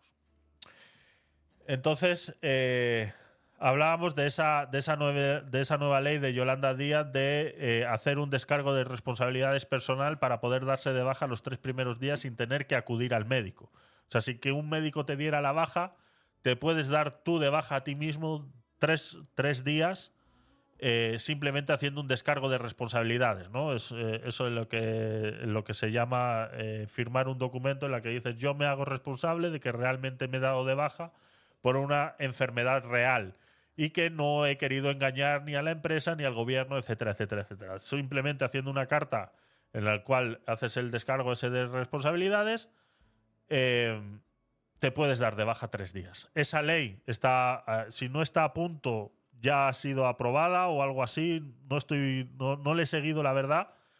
Pero esa es una de las causas por las cuales este índice de absentismo o incapacidad temporal va a aumentar. Está claro. Si tú mañana eh, necesitas tres días para irte de fiesta, pues simplemente te, te- dices que tienes eh, fiebre y ya está. Eh, ya, ya la empresa que quiera poner un detective y saber si realmente es cierto, pero ya sabéis dónde, dónde va a acabar todo esto. ¿no? Entonces decía así la noticia, los datos de la Seguridad Social muestran que hasta octubre de 2023 la media de procesos de baja mensual alcanzó los 688.680. Eh, 115.000 más que la media de 2022 del año completo. Esto supone un 20% más de ese año y un 62% por encima de los registros de 2021 año de la reforma laboral. Con respecto a la pandemia, la diferencia ronda el 88%. Del análisis se excluyen las bajas de autónomos y por enfermedades profesionales. Otro de los datos que refuerza el preocupante contexto es la prevalencia por cada mil trabajadores protegidos. Este, eh, esta llegó a 53 en octubre frente a apenas 43,6 de media que se registraron un año antes. Entonces, bajas laborales y ocupación. El número de bajas por contingencias comunes del año pasado es el más alto de toda la serie histórica que comenzó en el año 2002. El contraste de los datos de la serie con los de la encuesta de la población activa debilitan la, aplicación, la explicación de que una buena parte del aumento se debe a la subida de ocupación. En 2007, con un número de ocupados similar al actual y con tasas de actividad superior, se recogió una media mensual de bajas de 483.000. Son 205.000 menos que la de 2023 y un 43% menos. Si es cierto es que es un periodo de crisis económica, las bajas caen debido al desplome del empleo y al miedo a perder el trabajo. Esa es la clave. Esa es la clave. El miedo a perder el trabajo, todas las reformas laborales que se están llevando a cabo por el Partido Socialista, están contribuyendo a que este miedo a perder el trabajo desaparezca. Por eso vemos esas leyes de, eh, que se quieren implementar, como la de los tres días sin tener que ir al médico, como la de que dentro de los seis primeros meses de trabajo, si te despiden, te tienen que dar 7.000 euros. Cosas así están haciendo que el miedo a perder el trabajo desaparezca. Por ende, el respeto al trabajo desaparece también. Y yo creo que es un gran problema que estemos creando una juventud y estemos creando, sobre todo, esto pasa mucho en los jóvenes, eh, que pues que te das cuenta, o sea, se ve. No hay que, eh, por supuesto que hay muchos jóvenes muy responsables, pero la gran mayoría te das cuenta que si se acerca el fin de semana es cuando se empiezan a poner malos. Un viernes, un jueves, se empiezan a poner malos. Es así. Esa es la realidad. Y eso es lo que está sucediendo. Tú no les puedes despedir por ponerse malos un jueves. Tú puedes sacar unas conjeturas y puedes llevar unos datos y sacar un promedio en el que digas, qué casualidad que este chaval siempre se enferma en los viernes. Pero claro, esa información tú no la puedes utilizar en su contra porque es ilegal. Estás haciendo una investigación ilegal, ¿no? Es, es, es así. O sea, la ley de protección de datos y, y del trabajo no te permite hacer esas investigaciones. Entonces, claro. Pero eso no quita que el dato sea real. Entonces, eh, yo me encuentro ahora en la, en la, situación de que estoy trabajando con muchas personas jóvenes y, y, siempre lo he dicho, tenemos que aprender a trabajar con personas jóvenes, personas jóvenes del día de hoy, ¿vale? Del siglo XXI. Los jóvenes del siglo XXI hay que aprender a trabajar con ellos porque no podemos pretender que sean igual que éramos nosotros en nuestro tiempo a su edad. Igual de responsables, igual de todo. No, no podemos, o sea, eso no va a suceder. Está claro que eso no va a suceder y muchas de las culpas lo tienen estas estas nuevas leyes tan laxas a la hora de, tal, ¿no? Eh, y poco más. Luego habla por aquí sobre el colapso sanitario y el baby boom, ¿no? Pues eh, comparando esas, esas fechas del 2008, 2017, esas dos fechas muy, muy marcadas en las cuales la población, el número de población aumentó bastante, por ende, al aumentar la población aumenta también estos absentismos y demás, pero bueno, eso es un dato eh, que de por sí va a suceder, ¿no? Es, es, es, es, es causa y efecto. Entonces no viene al caso de, de, lo que estamos hablando ahora mismo, ¿no? Y luego, pues eso, ¿no? Los requisitos de las contingencias comunes. Para cobrar una baja hay que estar dado de alta en la seguridad social.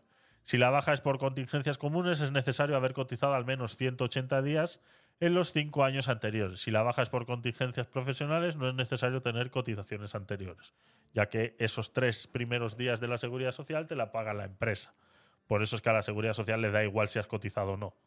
Porque normalmente estas bajas de contingencias profesionales los cubre la empresa, que son los tres primeros días. Normalmente estas bajas no superan los tres días o los cinco. Si, si superan los cinco, de esos cinco días, tres los paga la empresa, dos los paga la seguridad social. Por eso es que no te exigen. En el momento que es la seguridad social la que tiene que pagar, entonces sí busca excusas para pagarte. O sea, eso es lo que eh, yo le explico muchas veces a la gente y que se tiene que dar cuenta que realmente no nos están dando nada gratis, sino que realmente lo estamos pagando. O sea, no es que, ah, qué buena seguridad social tenemos, ¿no? Yo voy al médico y no pago nada comparado a otros países que tienen copagos, que tienen tal, lo decíamos al principio, ¿no? Estados Unidos, etcétera, etcétera, etcétera. No, perdona, que es que no es gratis, lo estás pagando. Y es más, si no cumples ciertos requisitos que ellos te ponen, eh, no te atienden. O sea, es así, te dicen, no, usted no tiene derecho. Entonces, no es gratis. Durante los tres primeros días de la baja médica por enfermedad comunes o accidente no laboral, el trabajador no percibe ningún importe. La empresa se hace cargo del pago entre los días 4 y 15 de la baja asumiendo el gasto. Mira, 4 y 15, ¿eh? Atención. A partir del día 16 comienza el pago delegado. La empresa sigue ingresando el dinero al trabajador, pero se lo reembolsa la seguridad social. El empresario hace una labor de intermediación y el trabajador recibe la ayuda con la misma regulación de la nómina. Nada es gratis, señores. Es así, es así. Más cositas. Venga, vamos avanzando porque tenemos muchas cosas atrasadas que comentar. A ver, ya he terminado yo en esta carpeta. No puede ser. Ah, no, es que esta no es. Decía yo, digo, Dios mío, qué rápido. No puede ser, no puede ser. Eh, otro gran problema que estamos teniendo en España en este, en este inicio de año eh, 2024. Anda, una página web. Mira, una página web nueva, tecnopoli.com. Ya podéis eh, acceder. Eh, tengo que actualizarla, ¿eh? está desactualizado. El tema del reto, tengo que ponerme, sentarme un día y escribir un par de, posts que tengo pendientes. Esto tengo pendiente una investigación que hacer sobre las plantas desaladoras en España. Esto es, eh, vuelvo y repito, es ir a galope de realmente lo importante. Siempre vamos detrás de lo que realmente había que hacer. Y esto es una muestra más. Y esto es una muestra más de que es así, ¿no? El agua desalada es uno de los recursos fundamentales para abastecer con agua apta al consumo humano. A pesar de su elevado coste, en algunas zonas del mundo este sistema se consagra como una de las únicas opciones disponibles. En este artículo hablaremos de cuáles son las plantas desaladoras más importantes de España y a qué zonas abastecen de agua en la actualidad. Esto he comparado yo muchas veces con Israel, el tema de las desaladoras. En Israel hay cuatro, cinco, no hay más. Con eso es suficiente para abastecer a todo el país. En España sí es verdad que hay muchas más. Eh, hablaban de, no sé, 300. A ver. Actualmente España cuenta con unas 765 plantas desaladoras que producen más de 100 metros cúbicos al día. De estas 765 plantas, 360 son desaladoras de agua de mar y 405 de agua salobre. Bueno, eso pues ya sabemos lo que tiene. No obstante, la capacidad productiva de esas plantas varía mucho, siendo solo el 99 de ellas de ellas plantas desaladoras de gran capacidad. Se entiende como planta de gran capacidad aquella que puede producir 10.000 y 250.000 metros cúbicos al día. De estas 99 plantas, 63, 68 son de agua de mar y 31 de agua salobre. A pesar de tener un montón de, plantas desaladoras a comparación de cualquier otro país que esté utilizando esta tecnología, está claro que no son las suficientes. Eh, como bien dice aquí, no tienen la capacidad necesaria para poder eh, reemplazar en algún momento el, el, agua, pues eso, ¿no? De deshielo, de lluvia, de los embalses, lagos, etcétera, etcétera, etcétera, que tanto hizo nuestro querido amigo Franco, ¿no? Para los, los fachas. Eres un facha. eres un facha. ¿No? Mencionar a Franco ahora. Es que de verdad ya te vale, ya te vale, de verdad. Entonces, eh, cuando se inundaban pueblos y demás para hacer lagos, ahí nadie, nadie, nadie decía nada de Franco. Pero bueno, ese es otro tema. Pero me gusta soltarlo así para que, para que la gente piense un poquito, ¿no? Entonces, eh, el tema de las desaladoras, sí es verdad que es un poquito más caro que, que, el agua completamente gratuita, la que cae del cielo, pero está claro que con toda la costa que tenemos, eh, faltan, faltan. Yo creo que la inversión en España tendría que ir por este lado, menos placas solares y molinillos de viento y más desaladoras, que es lo que realmente hace falta. Eh, no sé por qué, no sé por qué no se está haciendo ya eh, un, una inversión importante en este tema. Dice que la primera planta desaladora de agua de mar en España se instaló en la isla de Lanzarote en 1964 y producía 2.500 metros cúbicos al día de agua potable. Así, el crecimiento económico ha estado muy vinculado a la desalación de agua del mar. En total, Canarias cuenta con 281 plantas desaladoras en la provincia de Las Palmas y 46 de la provincia de Santa Cruz de Tenerife. Estaba leyendo en otros artículos que la gran mayoría de las plantas desaladoras que tenemos en España no están al 100% de su capacidad. O sea, se están utilizando al 50, 60% de su capacidad. Por ende, se pudieran forzar un poquito más para que llegara a los puntos. Ahora bien, no sé qué tanto forzar las desaladoras pues sería contraproducente. Entonces, a veces es mucho más barato eh, abrir otra al lado y ponerla al 50%, o sea, tener dos al 50% que tener una al 100%. Eso eh, creo que, es, que, se entiende, que se entiende fácil, ¿no? Pero esto es una de las, de las cosas que quería traer eh, aquí hoy, porque yo creo que es algo que no se está haciendo bien, ¿no? Eh, eh, creo que, que, no se está poniendo realmente el esfuerzo donde se tiene que poner. En los medios de comunicación tradicional veo cómo discuten todos los días que si tenemos que hacer un trasvase de agua, que si tenemos que llevar agua, agua de, de otras zonas en, en, contenedores y demás, es, es así, ¿no? Es, eh, veo que discuten muchas cosas cuando tienen esta, esta solución. ¿Hasta qué punto tomar agua de mar es malo para la salud? Es decir, tomar solo un vaso de agua de mar. Eh, hay, un, hay ciertos médicos que aconsejan beber un vaso de agua de mar eh, al día, ¿vale? Yo lo he leído por ahí en algún momento que dicen que es una manera de reminer, remineralizar realmente el, el, cuerpo, pero no le veo realmente una, una, lógica muy devastadora fuera de que pueda servir para, para eso, para remineralizar.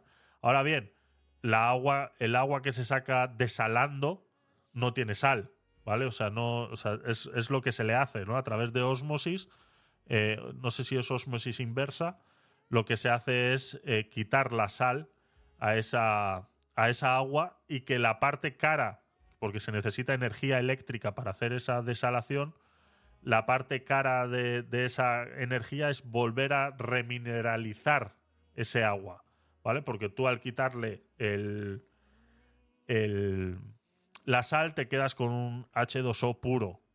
O sea, es como si fuera el, el eh, agua destilada. Es como si fuera agua destilada. No tiene ningún tipo de mineral y no tiene nada. Ese agua realmente no es bueno para, el, para la salud. Nosotros necesitamos que tenga eh, ciertos minerales para poder eh, que realmente sea eh, funcional ese agua para consumo. Entonces esa es la parte cara de la desalación del agua, esa es la parte cara, quitarle la sal y luego remineralizarla con los minerales suficientes para poderla hacer agua potable de consumo diario. Esa es la parte, la parte más cara. Entonces, sí, bueno, aquí nos muestran en el, en el mapa ciertos eh, puntitos de eh, ciertas, los que están en verde son plantas desaladoras que están en servicio y aquí vemos unos puntitos más oscuros, grises, a ver si lo puedo ampliar un poquito para que lo veáis, más oscuros y grises que se supone que son, que están en construcción. ¿Vale?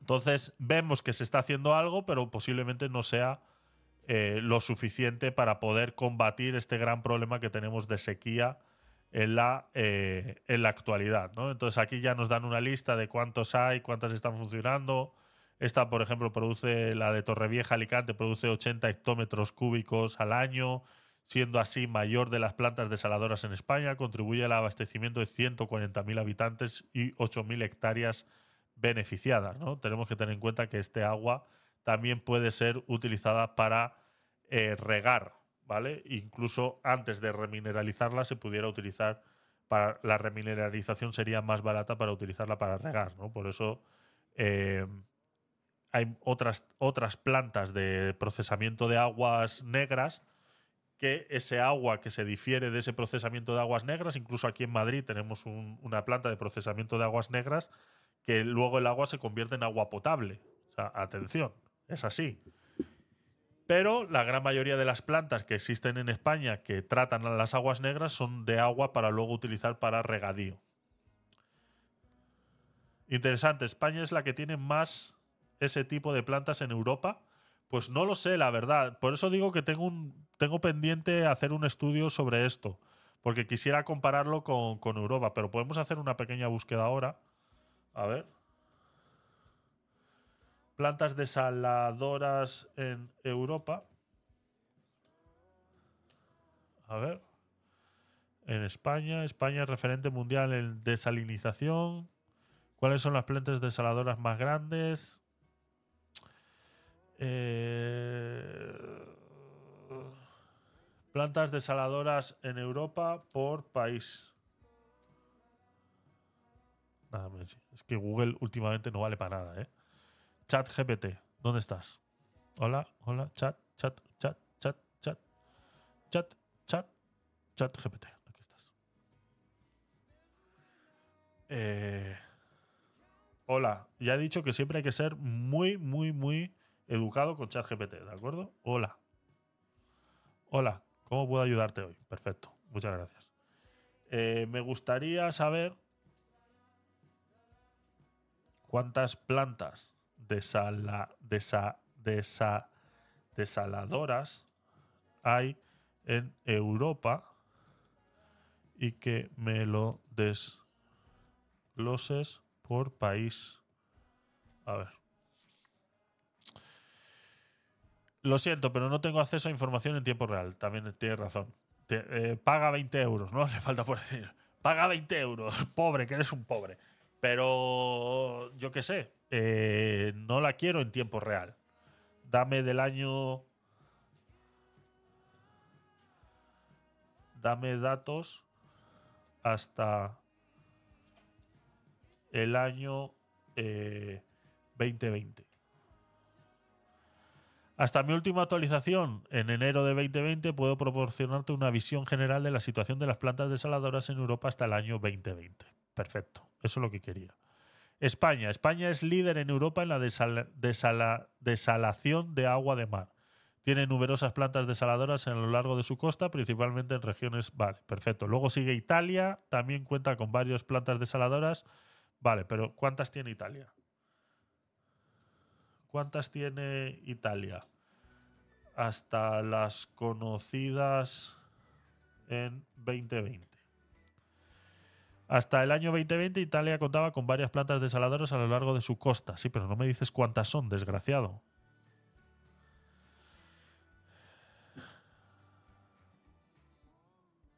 Dado que... eh, dame cantidad, por favor. Te lo estoy pidiendo por favor, ¿eh, GPT? O sea, te lo he dicho. Por favor. Lamentablemente no tengo acceso a una base de datos en tiempo real. Vale, pero... Que sí, que ya lo sabemos. Que no voy a pagar los 20 euros, ChatGPT. Que no lo voy a pagar. Cantidad hasta 2020. En Italia. A ver si le logramos. Hasta el año 2020 Italia tenía al menos 10 plantas desaladoras en funcionamiento a lo largo de su costa. O sea, imagínate, ¿eh? La IA nos está dejando mal. No, no, al final se lo sacamos, al final se lo sacamos. Italia tiene 10, ¿vale? Y España habíamos dicho, según esto, que tenía 765 plantas, ¿eh? 765 plantas. E Italia tiene 10, ¿vale?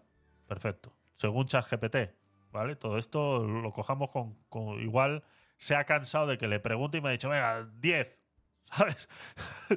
no lo sé, 10. Sabéis que chat, eh, eh, todas estas inteligencias artificiales tienen un problema que se llama delirio del chat GPT, ¿no? De, de- la inteligencia artificial. Lo decía eh, Chema Alonso. Lo decía Chema Alonso y el delirio de las inteligencias artificiales. Creo que era delirio, eh, alucinante, eh, las alucinaciones de la inteligencia artificial. Creo que era esa. A ver.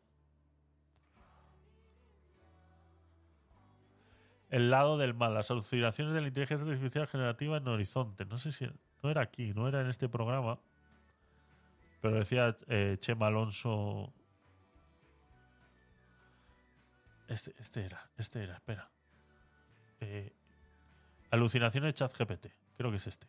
Hola hackers, soy Chema Alonso y hoy quería hablaros de uno de los problemas que tienen los LLM, como ChatGPT, como BART o como Llama. Todos estos modelos sufren de lo que se llama alucinaciones y consiste en de vez en cuando, cuando no tienen información clara, se la inventan. Esto le costó a Google en una demostración integrando BART dentro del buscador 100 billions en bolsa simplemente porque dio información incorrecta sobre un proyecto de la NASA. Vosotros lo podéis probar en cualquiera de estos motores preguntándole por datos de personas públicas. Si le preguntas con directores como es Rodrigo Cortés, te puede decir que ha hecho una película que se llama Naranjas y no tiene nada que ver con lo que ha hecho Rodrigo Cortés. Pasa con personajes tan famosos como el propio Arturo Pérez Reverte, donde se inventa novelas que no ha realizado y además es capaz de cambiar las fechas de publicación. Así que si utilizas un modelo conversacional como una fuente de información, ten cuidado porque puede ser que esté alucinando. Un saludo. Ten cuidado que puede ser que esté alucinando, ¿vale? Entonces sí. España la supera por mucho, sí, la verdad que sí, es una barbaridad, ¿eh? España es un monstruo en esta industria, la verdad que sí, la verdad que sí. Mira, ahí está, ahí está, pero que no quede, que no quede como eh, consolación, ¿vale? Como premio de consolación ser los mayores en España, en, en Europa, ¿vale? Porque en otras partes de Europa tampoco tienen los mismos problemas de sequía que tenemos nosotros porque estamos más al sur. Entonces, eh, pongamos todo en el contexto para no caer en el premio de consolación. De decir, bueno, pues como tenemos 700, estamos mejor que en Italia, que solo tienen 10, pues estamos bien. Bueno. Grecia, vale, vale. A ver, ¿y cuántas tiene Grecia hasta las contadas en 2020? Al menos seis plantas. Vamos bajando, ¿eh? Malta. Y en Malta, Malta contaba con al menos cuatro. Y Portugal, nuestro vecino, que también tiene bastante costa, pero mucho menos. Con tres. Y con, con, Portugal, si nos pudiéramos comparar, porque estamos en el mismo. En el mismo. en las mismas latitudes. Con, con Portugal, si pudiéramos compararnos, pues estamos en las mismas latitudes. Entonces, eh, sí, tenemos muchísimas, muchísimas más que Portugal, que solamente tiene tres. Eh, para hacer frente a la escasez de agua en algunas regiones del país. Estas plantas se encuentran principalmente en el sur de Portugal, en áreas como el Algarve, donde la disponibilidad de agua dulce es limitada y la desalación se ha utilizado como una solución para satisfacer la demanda de agua potable para la agricultura. Pues ahí está, ahí está. Eh, hemos hecho la búsqueda en vivo y en directo, así que eh, ahí está. Pero eh, vuelvo y repito, o sea, creo que sería una de las opciones bastante más... O, o vuelvo, o pudiéramos, habría que investigar si realmente estas 765 plantas eh, igual poniéndolas al 100% todas, igual se, se, se, aumenta algo más, pero bueno. Y luego traía esta con este mismo con este mismo tema, ¿no? Lo comparaba, lo he comparado yo muchas veces por eso, ¿no? El milagro de Israel para pasar de país desértico a que sobre agua, eficacia, ahorro y desaladoras. Otro de los puntos muy importantes en el tema de la gestión del agua ha sido toda la tecnología que ha inventado Israel en el tema de regadíos Israel eh, muy, en muy pocos sitios planta directamente en la tierra, sino que tiene mucho lo que se llama eh, plantación aérea. Entonces utiliza mucho el riego por goteo, pero goteo eh, no el que conocemos o el que te puedes imaginar, porque igual alguno sí lo conoce de lo que estoy hablando, ¿no? Sino ese un goteo electrónico donde te miden exactamente la humedad de la tierra con sensores, y se activa en el momento preciso del día para que ese agua no se evapore y realmente llegue a la raíz de la planta. O sea, un montón de tecnología que están utilizando en Israel para regar con la menos cantidad de agua posible y que aún así el producto salga eh, eh, bueno, que es una locura. O sea, yo he leído artículos de tecnología eh, en regadío que están utilizando en Israel y que están exportando al resto del mundo, que es una puta locura. O sea, esta gente está enferma con el agua, está claro, viven en el desierto, entonces eh, es así, es así, ¿no? Eh, entonces decía, las políticas de ahorro, la gestión eficacia de la red y la incorporación de agua desalinizada han sido parte fundamental del éxito hídrico israelí. Los israelíes han convivido prácticamente toda su historia con el miedo a quedarse sin agua. Tanto es así como que en algunos de los espacios arqueológicos más sorprendentes de Jerusalén son precisamente infraestructuras que hace ya casi 3.000 años se construyeron para poder tener agua en la ciudad tres veces santa. No debe sorprendernos, por tanto, que dentro de sus costumbres, su cultura y también la educación que se da a los niños desde sus primeros años en el colegio, la convicción de que es necesario ahorrar y consumir solo lo necesario sea muy constante. Eh, pues eso, ¿no? El gran cambio de las desaladoras, etcétera, etcétera, etcétera. Así es una desaladora, el ejemplo de Jadera. Para saber más de esta tecnología, visitamos la planta de Jadera, situada a unos 30 kilómetros del norte de Tel Aviv, eh, no lejos de la histórica ciudad de Cesarea, y sus eh, ruinas romanas, entre las que, por cierto, hay un bellísimo acueducto romano en plena playa que nos recuerda que eso de la ingeniería hidráulica viene muy atrás. está, está chulo, está chulo. Eh, lo voy a poner este también ahí en el en el Telegram para que le echéis un vistacito y lo podáis eh, leer porque es bastante, bastante interesante. A ver, ¿y esto? Estas grandes cañerías se limpian sin usar productos químicos, pero ¿y este, este, y este vídeo tiene que ver con, Our oceans are vast and teeming with life, but they A ver, a ver, vamos a entrar en contexto. Precauciones ecológicas. Ese agua inyectada. A ver, a ver, a ver, a ver, a ver. Espera, espera. Vamos, vamos, vamos, vamos por partes. Va- vamos por partes, vamos por partes. Uf, uf, el mar muerto sería un trabajo bastante arduo para desalinizar, ¿no? Se supone que está que tiene un 80% de sal. No creo que utilicen el mar muerto. Pero bueno, vamos a, vamos a leer, vamos a leer porque quiero ver el contexto de este vídeo. Eh, vale, estábamos con el tema de GD. Las desaladoras israelíes son otro ejemplo de cómo, aunque el agua sea un sector completamente intervenido, la colaboración entre el Estado y el sector privado cada vez es mayor. Tal y como nos explica David Mulgay, CEO de la filial de ID Technology que gestiona la de eh, Jadera. Las plantas son construidas y operadas por empresas a las que se ofrece un compromiso de compra de agua por unas cantidades mínimas y una concesión por 25 años. Anda. ¿Cómo es esto posible? ¿Cómo es esto posible? ¿Cómo es esto posible? El gobierno y la empresa privada trabajando juntos. ¡Qué locura, de verdad! ¡Ah! Dios mío, qué capitalistas son esta gente.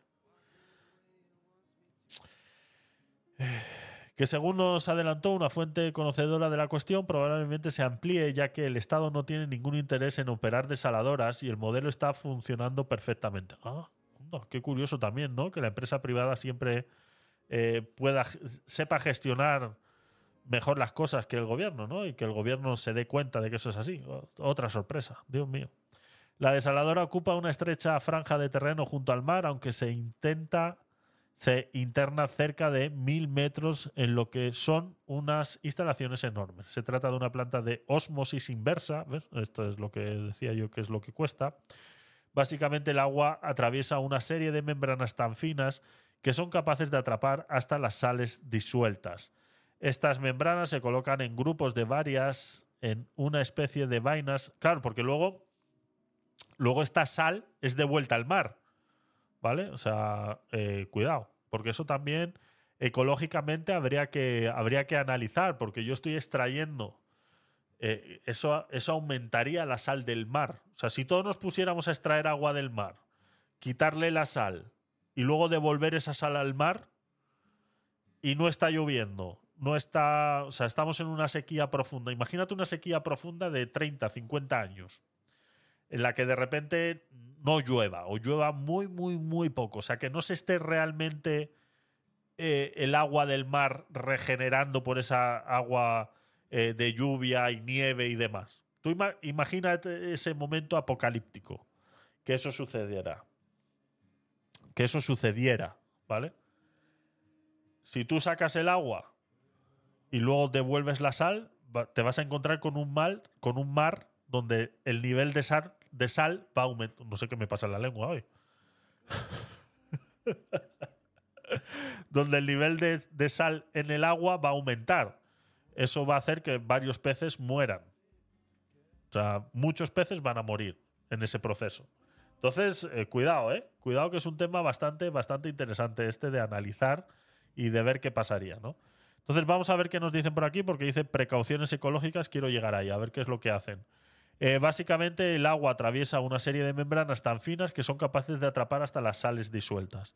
Estas membranas se colocan en grupos de varias, en una especie de vainas, en las que el agua es inyectada a una presión de 70 bares. En una gigantesca sala se apilan miles de ellos en medio de un ruido ensordecedor. Hay nada más y nada menos que 53.000 membranas. El proceso es más complejo, pero aquí está lo esencial. El contenido de sales y minerales del agua se reduce a 40.000, de 40.000 a 240 partes por millón. El proceso de filtrado de cómo da como resultado un 50% de agua dulce y otro tanto de agua con algo más de contenido salino.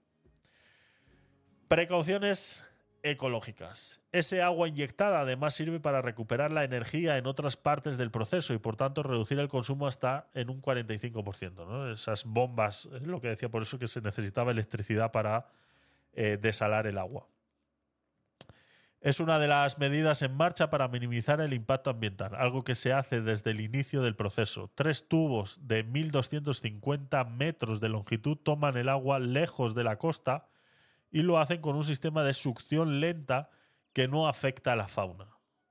Como prueba de ello, en la presentación de la propia planta nos muestran fotos de personas buceando tranquilamente junto a la toma. Imagínate. Eso habría que verlo, ¿no? Habría que ver realmente qué, qué tanta succión tiene ese, esos tubos. Porque yo he visto, he, he visto vídeos de niños siendo succionados por la toma de agua de una piscina. O sea, y se supone que esos son los más, más seguras.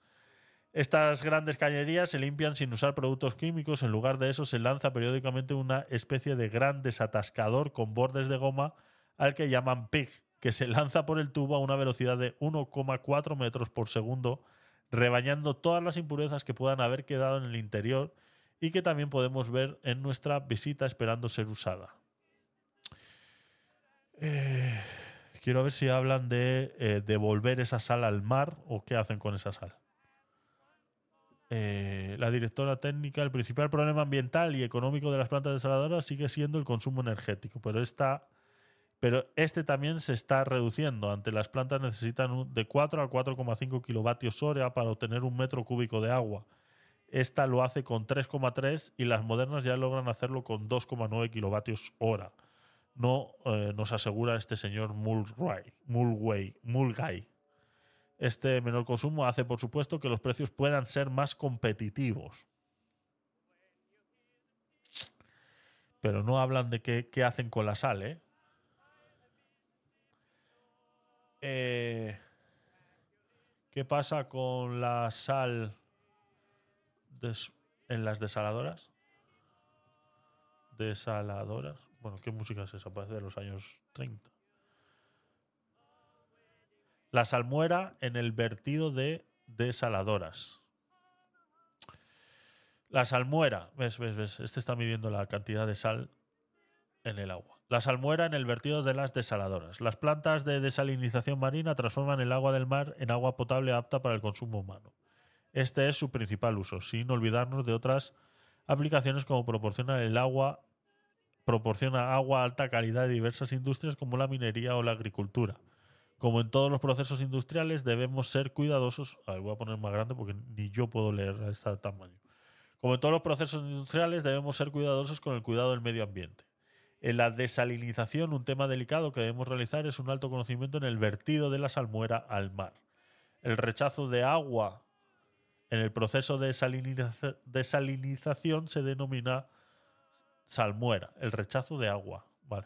El problema del vertido de salmuera es que se, se devuelven al mar en una concentración muy superior los mismos iones que se habían extraído anteriormente. La salmuera puede tener concentraciones entre 1,6 y 2,5 la salinidad del agua marina.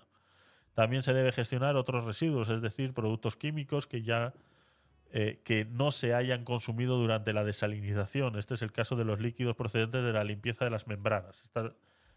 Aquí es donde en Israel ya no utilizan químicos en la limpieza de esas membranas, ¿vale? Que es lo que hemos visto antes. Los organismos marinos se encuentran en equilibrio osmótico con el medio que los rodea, ¿no? Ese eh, equilibrio de, eh, de la cantidad de sal que hay en el agua para poder sobrevivir. En el momento que esa cantidad aumenta o disminuye, eh, se pueden ver afectados, ¿no? Entonces, eh, si suponen un aumento en la concentración del medio, para igual concentraciones, el agua de las células tienden a salirse del organismo. Toma ya. Claro, ¿no? Esto es que es sal, o sea, literal. Esto es como esos experimentos, no sé si alguna vez en la escuela os habéis hecho esos experimentos de echarle un poquito de sal a una rana o a un gusano, ¿no? ¿Qué es lo que pasa? Es lo mismo que echarle sal a un jamón, para los que coméis jamón. Esta situación prolongada puede terminar en la deshidratación del organismo. La sensibilidad ante esos incrementos de salinidad varía de unas especies a otras, llegando algunas a aclimatarse con el tiempo a esta salinidad. ¿no? Esta es la selección natural, que hablaba Jordi el otro día. Esto sí es selección natural. Tenéis un vídeo ahí en mi canal hablando de la selección natural de Jordi. Si no lo habéis visto ya, no sé a qué estáis esperando. Porque para eso subo vídeos, ¿vale? Para que los veáis. Pues eso. El efecto de la posidonia oceánica. El efecto de la posidonia oceánica. Tras diversos estudios se determinó que la fenorogama marinas, en especial las claro, las algas, ¿no? Serán las que primero sufren este, este tema. O sea, está claro que ya hay alguien que lo está que lo está analizando el tema de la salmuera en el mar. Así que bueno, eh, ah, vamos a ver este este vídeo a ver qué es. Vamos a verlo en YouTube. Pero en YouTube. Prueba ahora los servidores. Prueba ahora los servidores. eco must be preserved and protected. IDE's facilities are designed to ensure minimal impact on their natural surroundings by implementing sustainable, eco friendly water treatment processes. A seawater desalination plant extracts water through an intake pipeline. The suction end of the intake pipe is covered with a robust screen to ensure no rigid objects or large marine life enter the pipe. However, small organic materials such as sand, algae, barnacles, and seashells does find its way into the pipe, where it accumulates and eventually narrows the water passage. No, que cada X tiempo tienen que bajar a quitar conchas de aquí porque esto, pues eso, se, se puede terminar formando un arrecife aquí alrededor del tubo. In some facilities, intake pipe cleaning is done using chlorination, a chemical eh, eh, eh. Se ha estimado que 10.000 litros de, clor- de, de cloro, clorina, ¿será? process that releases harmful chemicals into the sea. No es que no- Problem is, once biofouling has already started to accumulate, chlorination alone is not usually enough to clean the pipes thoroughly. Scraping biofouling from intake pipe Pero no es que ya no usaban químicos, lo hemos leído antes, ¿no? Tremenda planta esto, ¿eh? Pipes is essential in maintaining smooth operation, and if not performed regularly, can eventually lead to full clogging and shutdown of the entire facility. The solution? Pigging. A mechanical... Ah, vale, vale, vale, vale, vale. Eso es, eso es. Vale, esta es la solución a lo que estaba hablando antes, ¿no? El, el pigging, este, esa, esa cosa que meten con, con los bordes de goma para raspar las paredes. highly effective process that is 100% environmentally friendly. Pigging is a straightforward procedure that involves a specialized declogging device called PIG, designed to perfectly fit all pipe sizes. Pigging is usually performed three times a year, depending on the local growth rate of marine life. The process begins with lowering the facility's production rate and isolating the relevant pipe compartment that requires cleaning. This is done by inserting large metal barriers called stop logs into several points around the pipe in order to isolate it.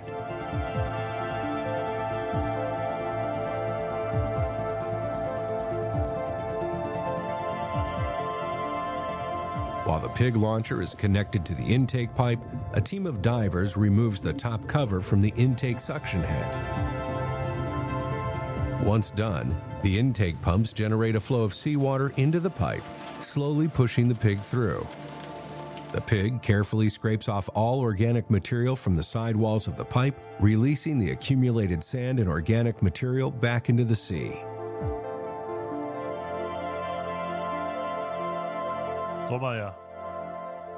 When the pig reaches the end of the pipe after about 20 minutes, depending on the length and the condition of the pipe, Mira, mira cómo se ve. a diving team retrieves it using a special floating device. After the top cover of the intake suction head is reinstalled, the pipe is put back into full operation. At the end of the pigging process, what came from the sea is returned to the sea. We at IDE believe that protecting our ecosystem and being efficient can and should go hand in hand. Pigging has already proven itself to be the most effective and ecological way to ensure your intake pipes remain clean and fully functional throughout the year. Ahí está. El pigging. El pigging. El pigging. Ahí está. Eso es lo que hacen para limpiar las tuberías. Para no usar el químico ese que. la clorina, ¿no? Que estaban hablando. Vale. eh, Vamos a ver. ¿Por dónde nos habíamos quedado? Estábamos aquí en la carpeta de política. Vamos a ver qué más nos queda por aquí pendiente antes de ir acabando. Eh, vamos a tener que volver al horario de las 9 porque está claro que es el horario que más os gusta. Está claro que es el horario que más os gusta, ¿verdad? A ver.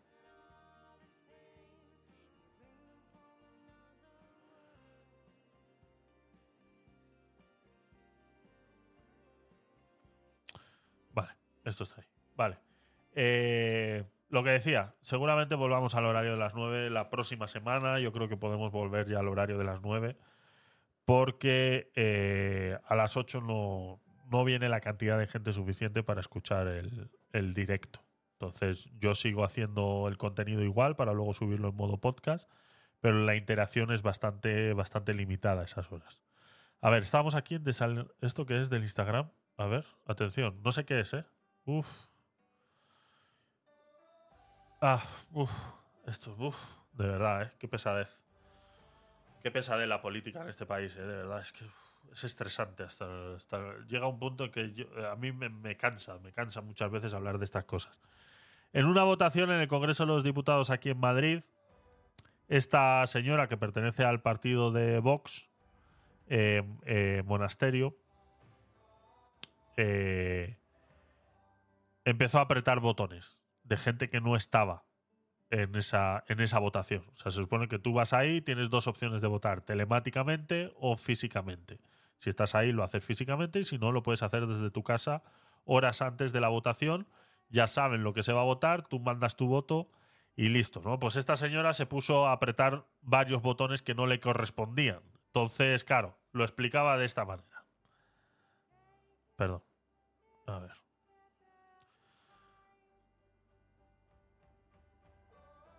A la votación de la enmienda a la totalidad presentada por el Grupo Parlamentario Más Madrid al proyecto de ley de economía circular. Se inicia la votación. Atención, mírala, ¿eh? Hace su voto, aquí la vemos haciendo su voto, y aquí vemos apretando el asiento del compañero que no está. El resultado de la votación sería 131 diputados presentes, 63 síes, 69 noes, cero abstenciones. Yo intenté apagar el que había a mi lado, le di a todos los botones posibles, le di al de presencia, le di a abstención, le di a todos y eso no se apagaba. Y en la pantalla salió en verde en todas las votaciones. Bueno, son cosas de la tecnología que de vez en cuando pasan. Una vez que el señor Osorio lo ha hecho público ahí, lo ha dicho, hemos intentado apagar todo, no había manera, se votó desde donde creíamos que se podía votar. Se procede a votar a votación.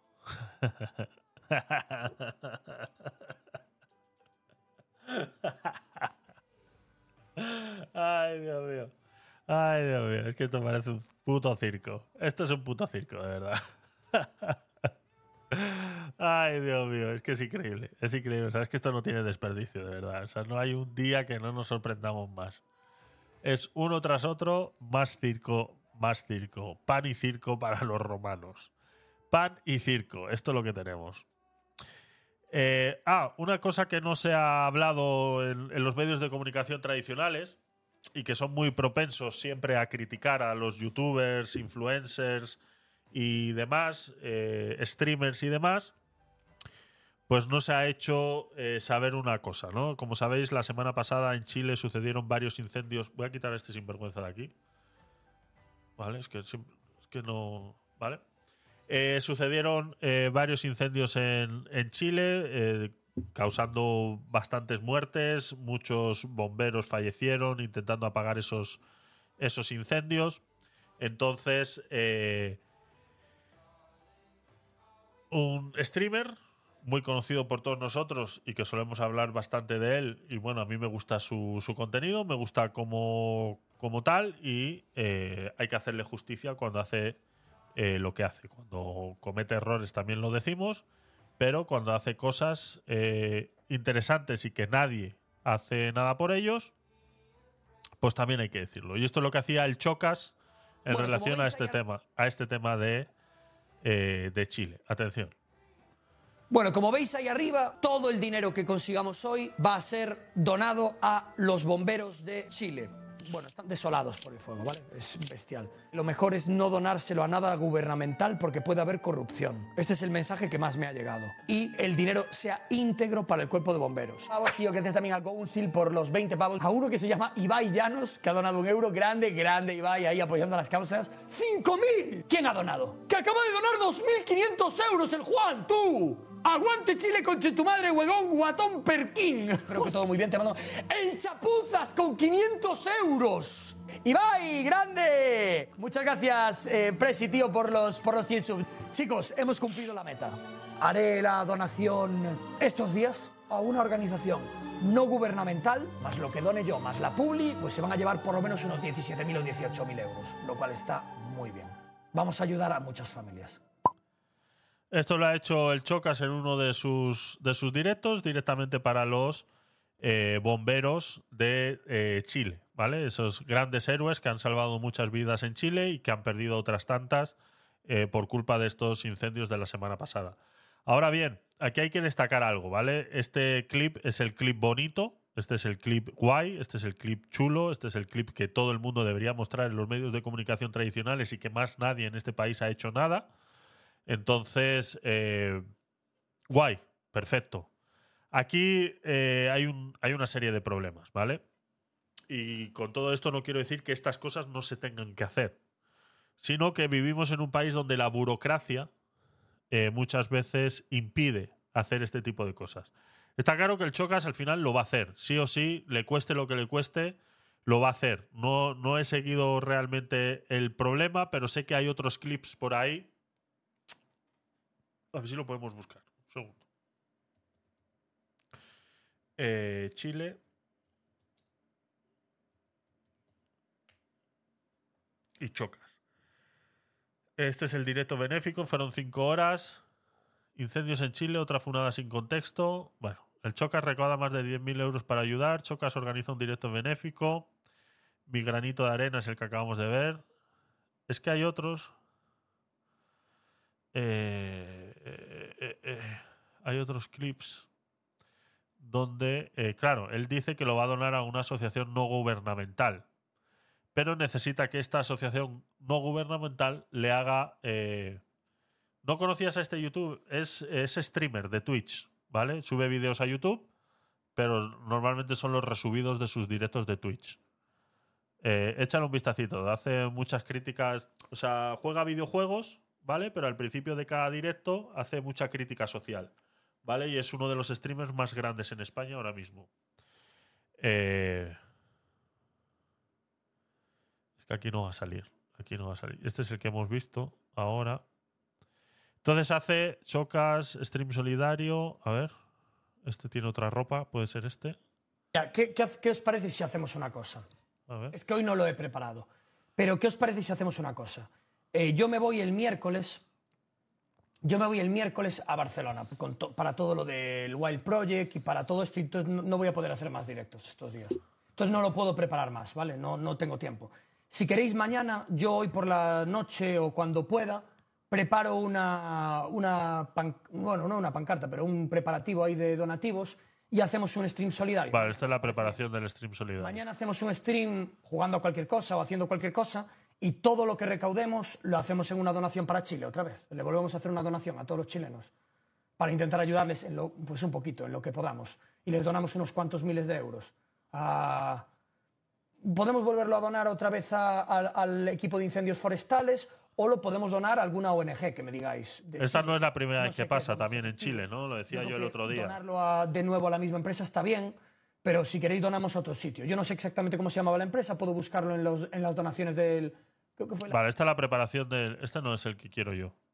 Hay en uno que. eh, uf, espera, a ver.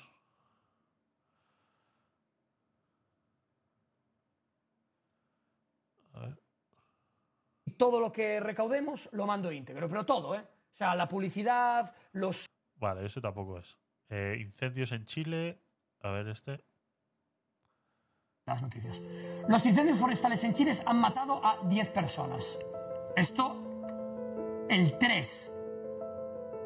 Esto el día 3. Ahora habrán muerto, por desgracia, decenas, centenares, seguramente. Porque no, no- no dijeron datos de... Eh, no es. Es eh, Chocas, donación, Hacienda. Vale, es un, es un gran problema. A casa gente. A ver. No. Es que no. Porque así puedo donar el dinero íntegro. Si Esta, no, esta un es. trozo se lo va a quedar España. ¿Vale? Esto es así como funciona. Si a mí no me dan un... un em, no, un- no un resguardo, como una especie de factura o algo así, de que yo os he hecho una donación íntegra y que quiero que vaya íntegra al Cuerpo de Bomberos de Chile, España se lleva su tajada, Hacienda se lleva su tajada. En España funciona así. Así que necesito una, no una notificación, pero como una especie de factura, para que mm, el dinero se vaya íntegro y yo no tenga que pagarlo aquí en España. ¿Entendéis por qué estas, íntegro. Estas, estas acciones son muy limitadas por este mismo problema, ¿no? Eh, estamos hablando que el Chocas paga de Hacienda un 50%, un 47, coma pico, lo, lo contó un día en su directo. Entonces quiere decir que si, es- si el Chocas dona esos 17.000 euros a, eh, a, a Chile y no tiene un resguardo que identifique que eso es una donación, ese dinero paga impuestos. Si no, no paga impuestos. O sea, si el Chocas recibe un documento en el que dice que eso es una donación, ese dinero no paga impuestos. De la otra manera, serían los 17.000 euros que le van a llegar a los bomberos más la mitad que tendría que pagar la Hacienda si no consigue ese resguardo. Entonces, por eso es que estas cosas pasan muy poco. Porque te encuentras con una pared que dices, ¿qué, y ¿qué hago? Es que esto es un problema. O sea, yo quiero donar un dinero que es mío, por el cual ya he pagado los impuestos necesarios. Quiero donarlo y no puedo. No puedo donarlo. Te encuentras con este gran problema. Entonces, por eso es que no hay tantas, tanta gente que, se atreva a hacer estas cosas, porque es un problema muy gordo. Entonces, claro, ¿por qué hay tantas ONGs? Porque viven de esto, las ONGs. Las ONGs viven de vender ese papel para que tú te puedas desgravar. Por eso es que grandes empresas utilizan las donaciones, ese, ese famoso programa que se hacía aquí todos los años eh, para las Navidades, ¿no? Que se llamaba la Teletón. No sé si os acordáis, eh, los que sois de aquí españoles, y si no, en, Latinoamérica también se ha hecho ese, ese tipo de programas. Incluso creo que en Chile eh, todavía se hace. eh, estaba. vimos uno aquí de. ¿Cómo se llama? El presentador este. que es muy famoso. ¿Cómo se llama? Uf, lo tengo en la punta de la lengua. Este señor de Sábado Gigante. ¿Os acordáis? Sábado Gigante. eh, ¿Cómo se llama? Eh, sábado gigante, sábado gigante, Don Francisco. Don Francisco. Teletón. Mira, esto es una Teletón. Don Francisco, eh, videos. Discurso de Don Francisco, Obertura Teletón 2022. Buenas noches, muchas gracias. Señor presidente, Irina, autoridades. Muchas gracias. ¿Vale? Este señor presenta la Teletón todos los años. Incluso Muchas esto, gracias. o sea, esto es en Chile, ¿vale? Gracias. Pues este programa, eh, la gran mayoría de la gente que dona, fuera de los que somos mortales y, y donábamos a estas cosas, la gran mayoría son empresas que utilizan este tipo de cosas para desgravarse impuestos.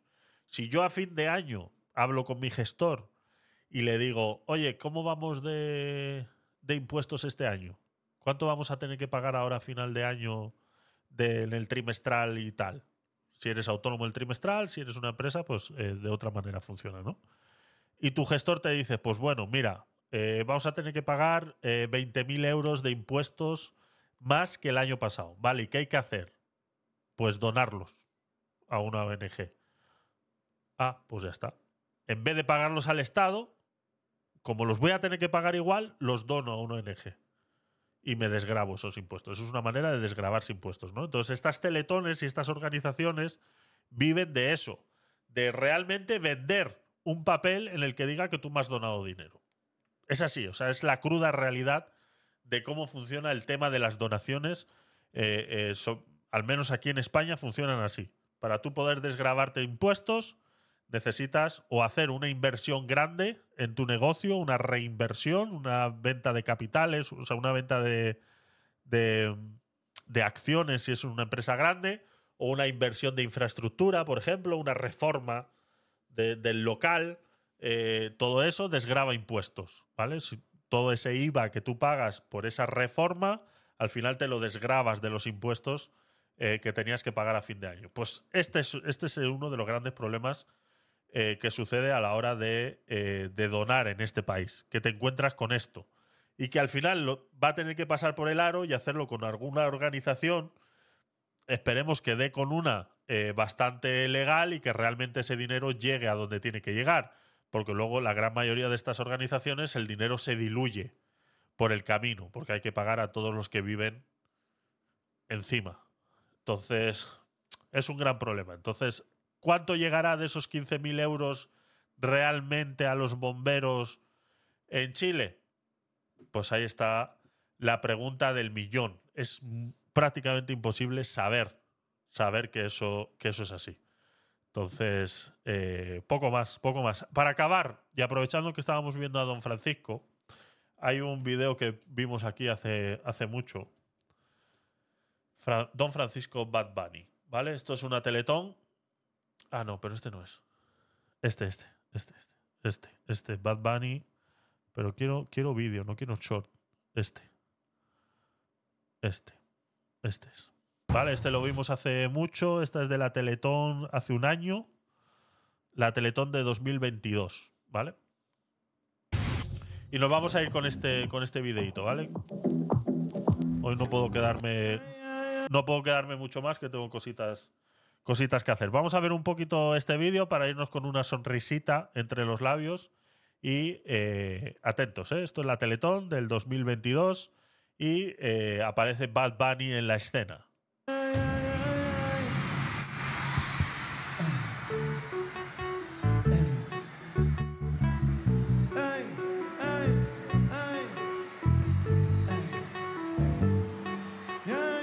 El conojito malo.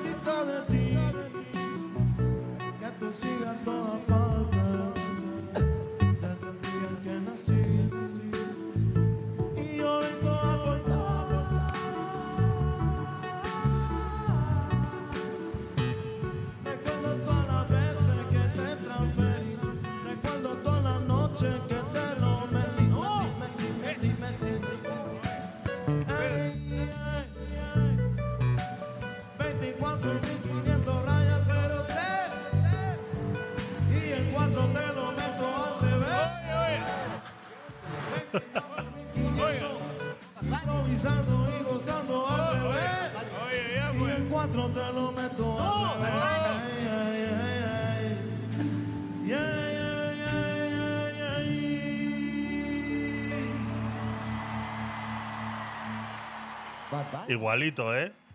Mara, muchas gracias Igualito. a todo este público bonito de Chile, con cojones, cabrón, hijo puta. Pero no digas esa grosería.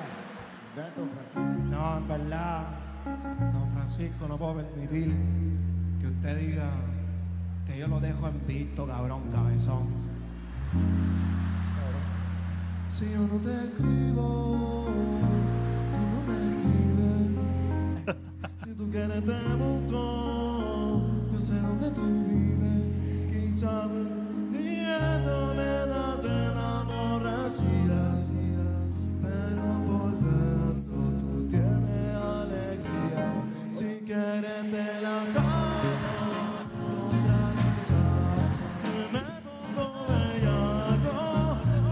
pues esto es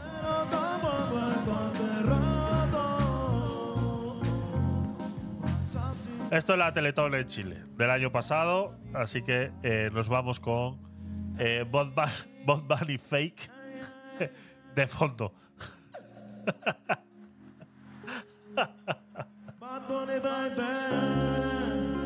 Gracias chicos por haberos pasado el día de hoy. Espero que hayáis disfrutado de la información que hemos compartido aquí, de la opinión que solemos compartir por aquí. Espero que os haya gustado y que, pues ya sabéis, eh, si estás en diferido y has llegado hasta aquí, quiere decir que el contenido te ha gustado, así que dale un like y suscríbete. Vamos por 406 suscriptores en YouTube.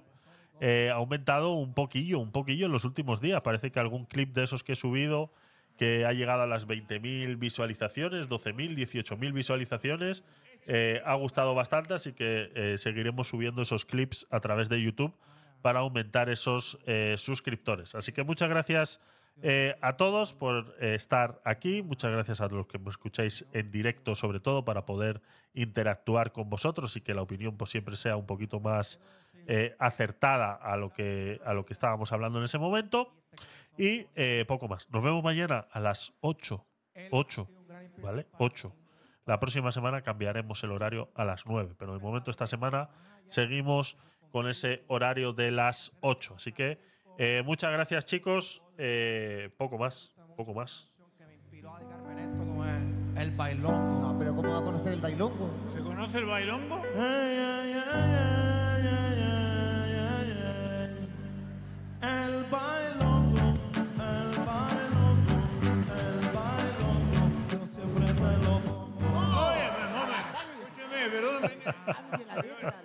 Esa no, esa no es la letra mía. Sí, pues. No, don Francisco, pero tenemos que acomodarnos los nuevos tiempos. El público, este público cabrón, con cojones hijo puta. No, pero Me ayuda. El bailongo, el bailongo, el bailongo. Este año nuevo, Bueno, crea bueno, el proyecto anuncios, anuncios. Chicos, chao, chao, chao, chao, chao. Bye. Mm.